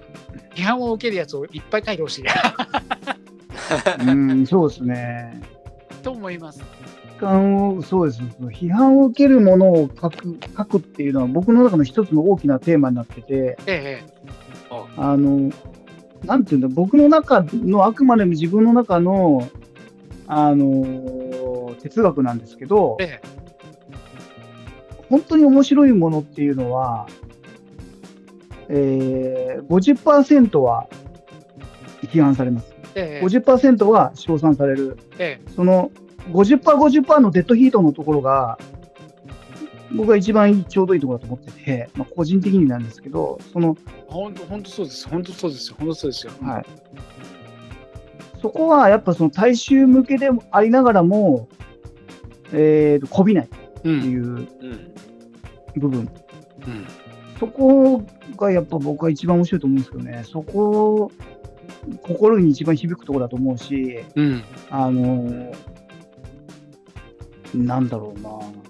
いやっぱりそこを求めてるんだと僕は思ってるんですよね。人間っていうのはやっぱりそこなんじゃないかなって、やっぱり。うん。だからあの僕の最初冒頭に一番最初に言った表現なんてもんはって詩なんですけど、うんうん。本当そう。本当そう。本当本当そう。ノートであのー一番評価が高いのはそこそれの詩なんですよ実は。いや、本当そうだよ。であのやっぱり読んでもらった人にも評判が高いのはあの詩だったんですよ。うん。本当そうだよ。で好きをもらったのも一番確かた確か多いのは一番多いのはこれのはずなんですね。だからいやだから自分でやってやってることは間違ってないなっていうのはちょっと今改めて思いましたけどね。いや、ほ本当そうで、だから世の中の空気的なものに流されて、はい。これで平和素晴らしいっても、そら、そらいいいいし、あの、うんあの感動する人もいていいし、否定はしないけれども、うん否定はしないが、うんそうじゃない感性もあっていいの、はい。そうじゃない感性もあっていいの。全部が全部、日本中があのサンデーモーニング見て、あの安倍政権やばいって言ってる人たちだけじゃないんだよと。あの2割か3割ぐらいは、はい。お前何言ってんだよっていうねその江戸っ子の粋みたいなのを持ってないといけないんじゃないかなっていうのはあるしでそれを言い続けている人がやっぱメディアに残って生き残ってないといけないな神田伯山もそうだし太田光もそうだったと思うんだけど、まあね、高田先生も高田文夫先生もそうだと思うけどそういうのがやっぱり、で僕らもその片隅のに入れたいなとは思いますけれどもね。どうですか竹の子さん？いやーあのー僕の好きな言葉にまあ僕が作った言葉なんですけどあの僕の好きな言葉がありまして、一歩進んであ一歩踏み出してダメなら一歩引けばいいっていう言葉があるんですよ。うんうん自分で作ったんですよ。うん自分で作ったんですよ。でもね、本当にね、うんそうんそんなんじゃないかなって思うんですよね。うん最近特にそう思いますよ。あのーこの間、その、それこそ、ノート、実は、あのーまあ、このタケノコで今やってますけど、うんうん実は前にちょっと、あのー怖い目に遭いましてあの別アカウントでやってたんですよ。別アカウントでやってたんですけど、ちょっとね、あのー怖い目に遭いまして、で、あのーはい。はい。やめちゃったんですよね。でも、やっぱりや、やっぱりやりたいっていう気持ちもあったし、あと、このね、荒げ音分業をね、うんもうちょっと聞いてほしいっていう思いもあったし、だから、あねの詩も書く自分の書きたい詩も書くし、うん。その荒荒行の、えー、と宣伝も含めて、うん。ついでにエッセイも書いたりなんかしちゃったりして、うん。でそれで、あのーやったわけです。よ。本当にそれこそ一歩進一歩ふ進んでうん。ダメだったんで、うん。一歩踏み引いて引いたんですよ。うんでまた一歩進んだんですよ。うんうん。でそしたらそれなりにままたいいあのーねあのお言葉を思いいただけたんで。うん。あ僕のこの一歩踏み踏一歩踏み出してみてあのダメだったら一歩引けばいいって間違ってないんだって。うん。ってことはあの僕はこの回の、あのー収録っていうのかな、うん。まあこのね稲葉先生とのお話をしてても感じましたしうん。今特に考えてることでもありますね。という感じです。あなかなか生のリアルでさそうやって表現活動してるとねあの話っていうのは、ポッドキャストに多分乗らないと思うんですよ。今ね、自分がそういう嫌な思いしたとかって、やっぱ気にして、やっぱりね、どななえことなかれになるじゃないですか。ーだえだけど、まあ、これはあの、曖昧で、大体で、ね、どうしようもねえ、だらしねえ、おじさんたちがやってんだなって思われるかもしれないけど、取れるのは正直なんで、正直に面白いものだけをやるし、あのうん。正直にその今自分がこうだったっていうのをね、あの、うん。さんおっしゃってくださったんで、うん。それをあのつまびらかにするっていう意味では、はい。あの、こんな真面目じゃラジオじゃないのに。ーはい。だけどさ、でも、世の中ってそんなもんだもんね。そうですよね。ねえだだもんうで、んあの、そういうのね、お聞きになってたし、これ、今ね、あの、収録時間が、あの、3時間近くなる多分2回に分けると思うんですね。これ、はいえーあれですよ、なかなかないリアルなですね。表情ゲームの現実はいあるいはシナリオの創作の本当の辛さこれはあのはい。だけども稲本先生もねお話しして俺なんかもねど素人だから話に入れなかったけどまあ2回に分けて多分配信させていただくことになると思います。はい。あの、その次の次はねあのこれよ予告しちゃっていいんですか？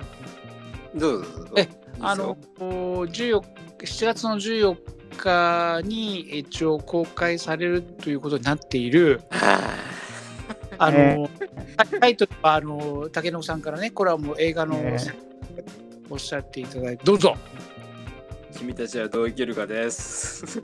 これを一応あの、はい、あの多分僕もその当日見ます見させていただきますしはい。竹野さんもねあの多分ご覧になると思います。稲葉先生もしあの、うん。映画ご興味あれば。そうですね。久しぶりにこの作品だけはね、映画館で見たいと思ってたんですよね。あーそう。です。実は。そうですか、はい。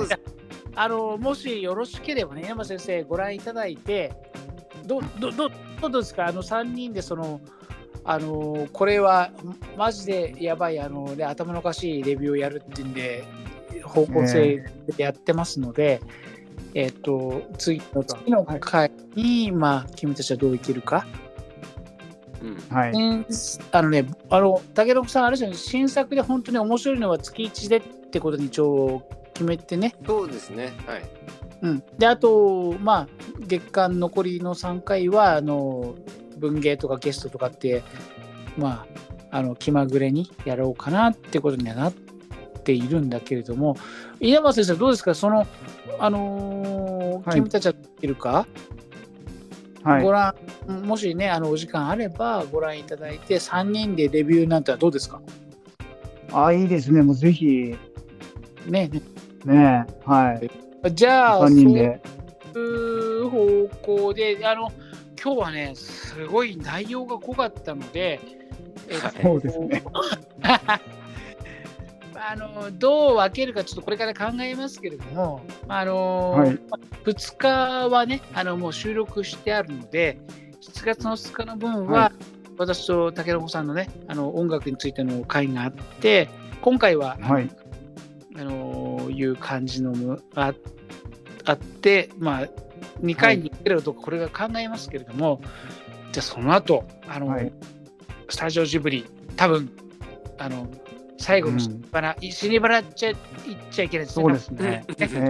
えわかんないですからね。死にわ花っ。ていうのは言っちゃいけないですね。えはい。あの死に花とは言いませんけれど、死に花ってね表現はやめますけれども、その死に花の、あの えなんていうんですか？えこれがね、だから本当ね、はい。これもジブえジブリの話、なわかんないですよ。この作品と同時にそのジブリの、なんか今までのその作品みたいなところも、もうオーバーラップしちゃって、その話しちゃうと思うんですけど。あのね、あ、いいと思いますよ。稲葉先生、あのこの番組はあの、はい脱線しかない。脱線しかない。脱線を止めジブリの。はい。うん、で、曖昧で、だ大体なんで、あの、はい。あの時系列とかその細かいそのななんですか？そのあのど誰がどったらこうたらその関係ないのではい。印象批評です最後に言えばいいのではい。あの、はい間違っていたら印象批評ですっていう番組なんですよ。正確性は聞きません。うん、あのー正確なのはね、あのその武田左折とかそういうあのキネマンスなんとかってそういうので聞いてもらえばいいので、あのーそういう方向でやってもらえればいいので、あのー気分ではい。気分ラジオなんでですね。え気気分でや気気分ラジオなんで、えあのそういうで多分ねそういうのがね今ポッドキャストないんですよ。ー、ああ、そうですか。ね武田さんあみんないいな、それ。みんな真面目でさ、真面目ですよね。はい映画 .com のこれを読みますとかっつってではい。そんな感じですよね。4人だったらみんな順番決めてんだよね。で、あんたがこれ、あんたがこれ、こうやってさ、でやるんでしょ？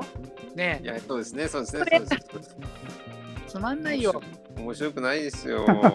よ今ね、多分あの一番八方かぶれのこのポッドキャストだと思うんで、あのーそういうのね、あの稲本先生、もし気に入ってくださったら、ええあのやれたらいいなって思います。ああ、いいですね。あの、なんか、ロチャさんに教えていただいた、あの、山田先生、あの、漫画家の、あのそうそう。ジブリの分析をしてる、山田礼二さん。うん、あの人の YouTube かなり面白かったのでお、あ？の、なんていう、あれがいい感じ、そういう、なんていうの、本当ジブリ分析みたいな、やっぱ面白いですよね、やっぱね、その、そうそう、だから、あの、本音の、そうそうそう。岡田敏夫さんは真面目なの。だからすごい細かくこうこれはこうでこうでこうでってやるんだけど山田礼二先生はそんな関係ないからその流れでこれが面白いって思ったらこういう流れなんだっていう流れをこう、はい。対局をつかむっていうとかっこいいよく聞こえちゃうけど礼二先生はそんなのね、はい、ええやっつってやってるからもうどっちかっていうと山田礼二とか僕は神田伯山の流れなんであのそういう感じに。ねなるといいなと思ってます。いや、それにえ、しては一番、ね。えーそれにしては一番理論的なのがロチャさんなんですけどね。そんなことない、そんなことない、そんなことない。理論的ですよね。えー絶対そうだよ。絶対そうだよ。絶対そうだよ。うん、そんなことないですよ。いやじゃあ、やー楽しみだな。はい。ああの長々と語ってきましたけれども、あのこれから皆さん、あのご自身の SNS とか、あるいは宣伝みたいなのも含めてね、あの自由にあのやっていただければいいなと思うんですけど、じゃあ、あの竹の子さんからね、はい。えっと、宣伝とかね、今日の感想なんかもしあればよろしくお願いします。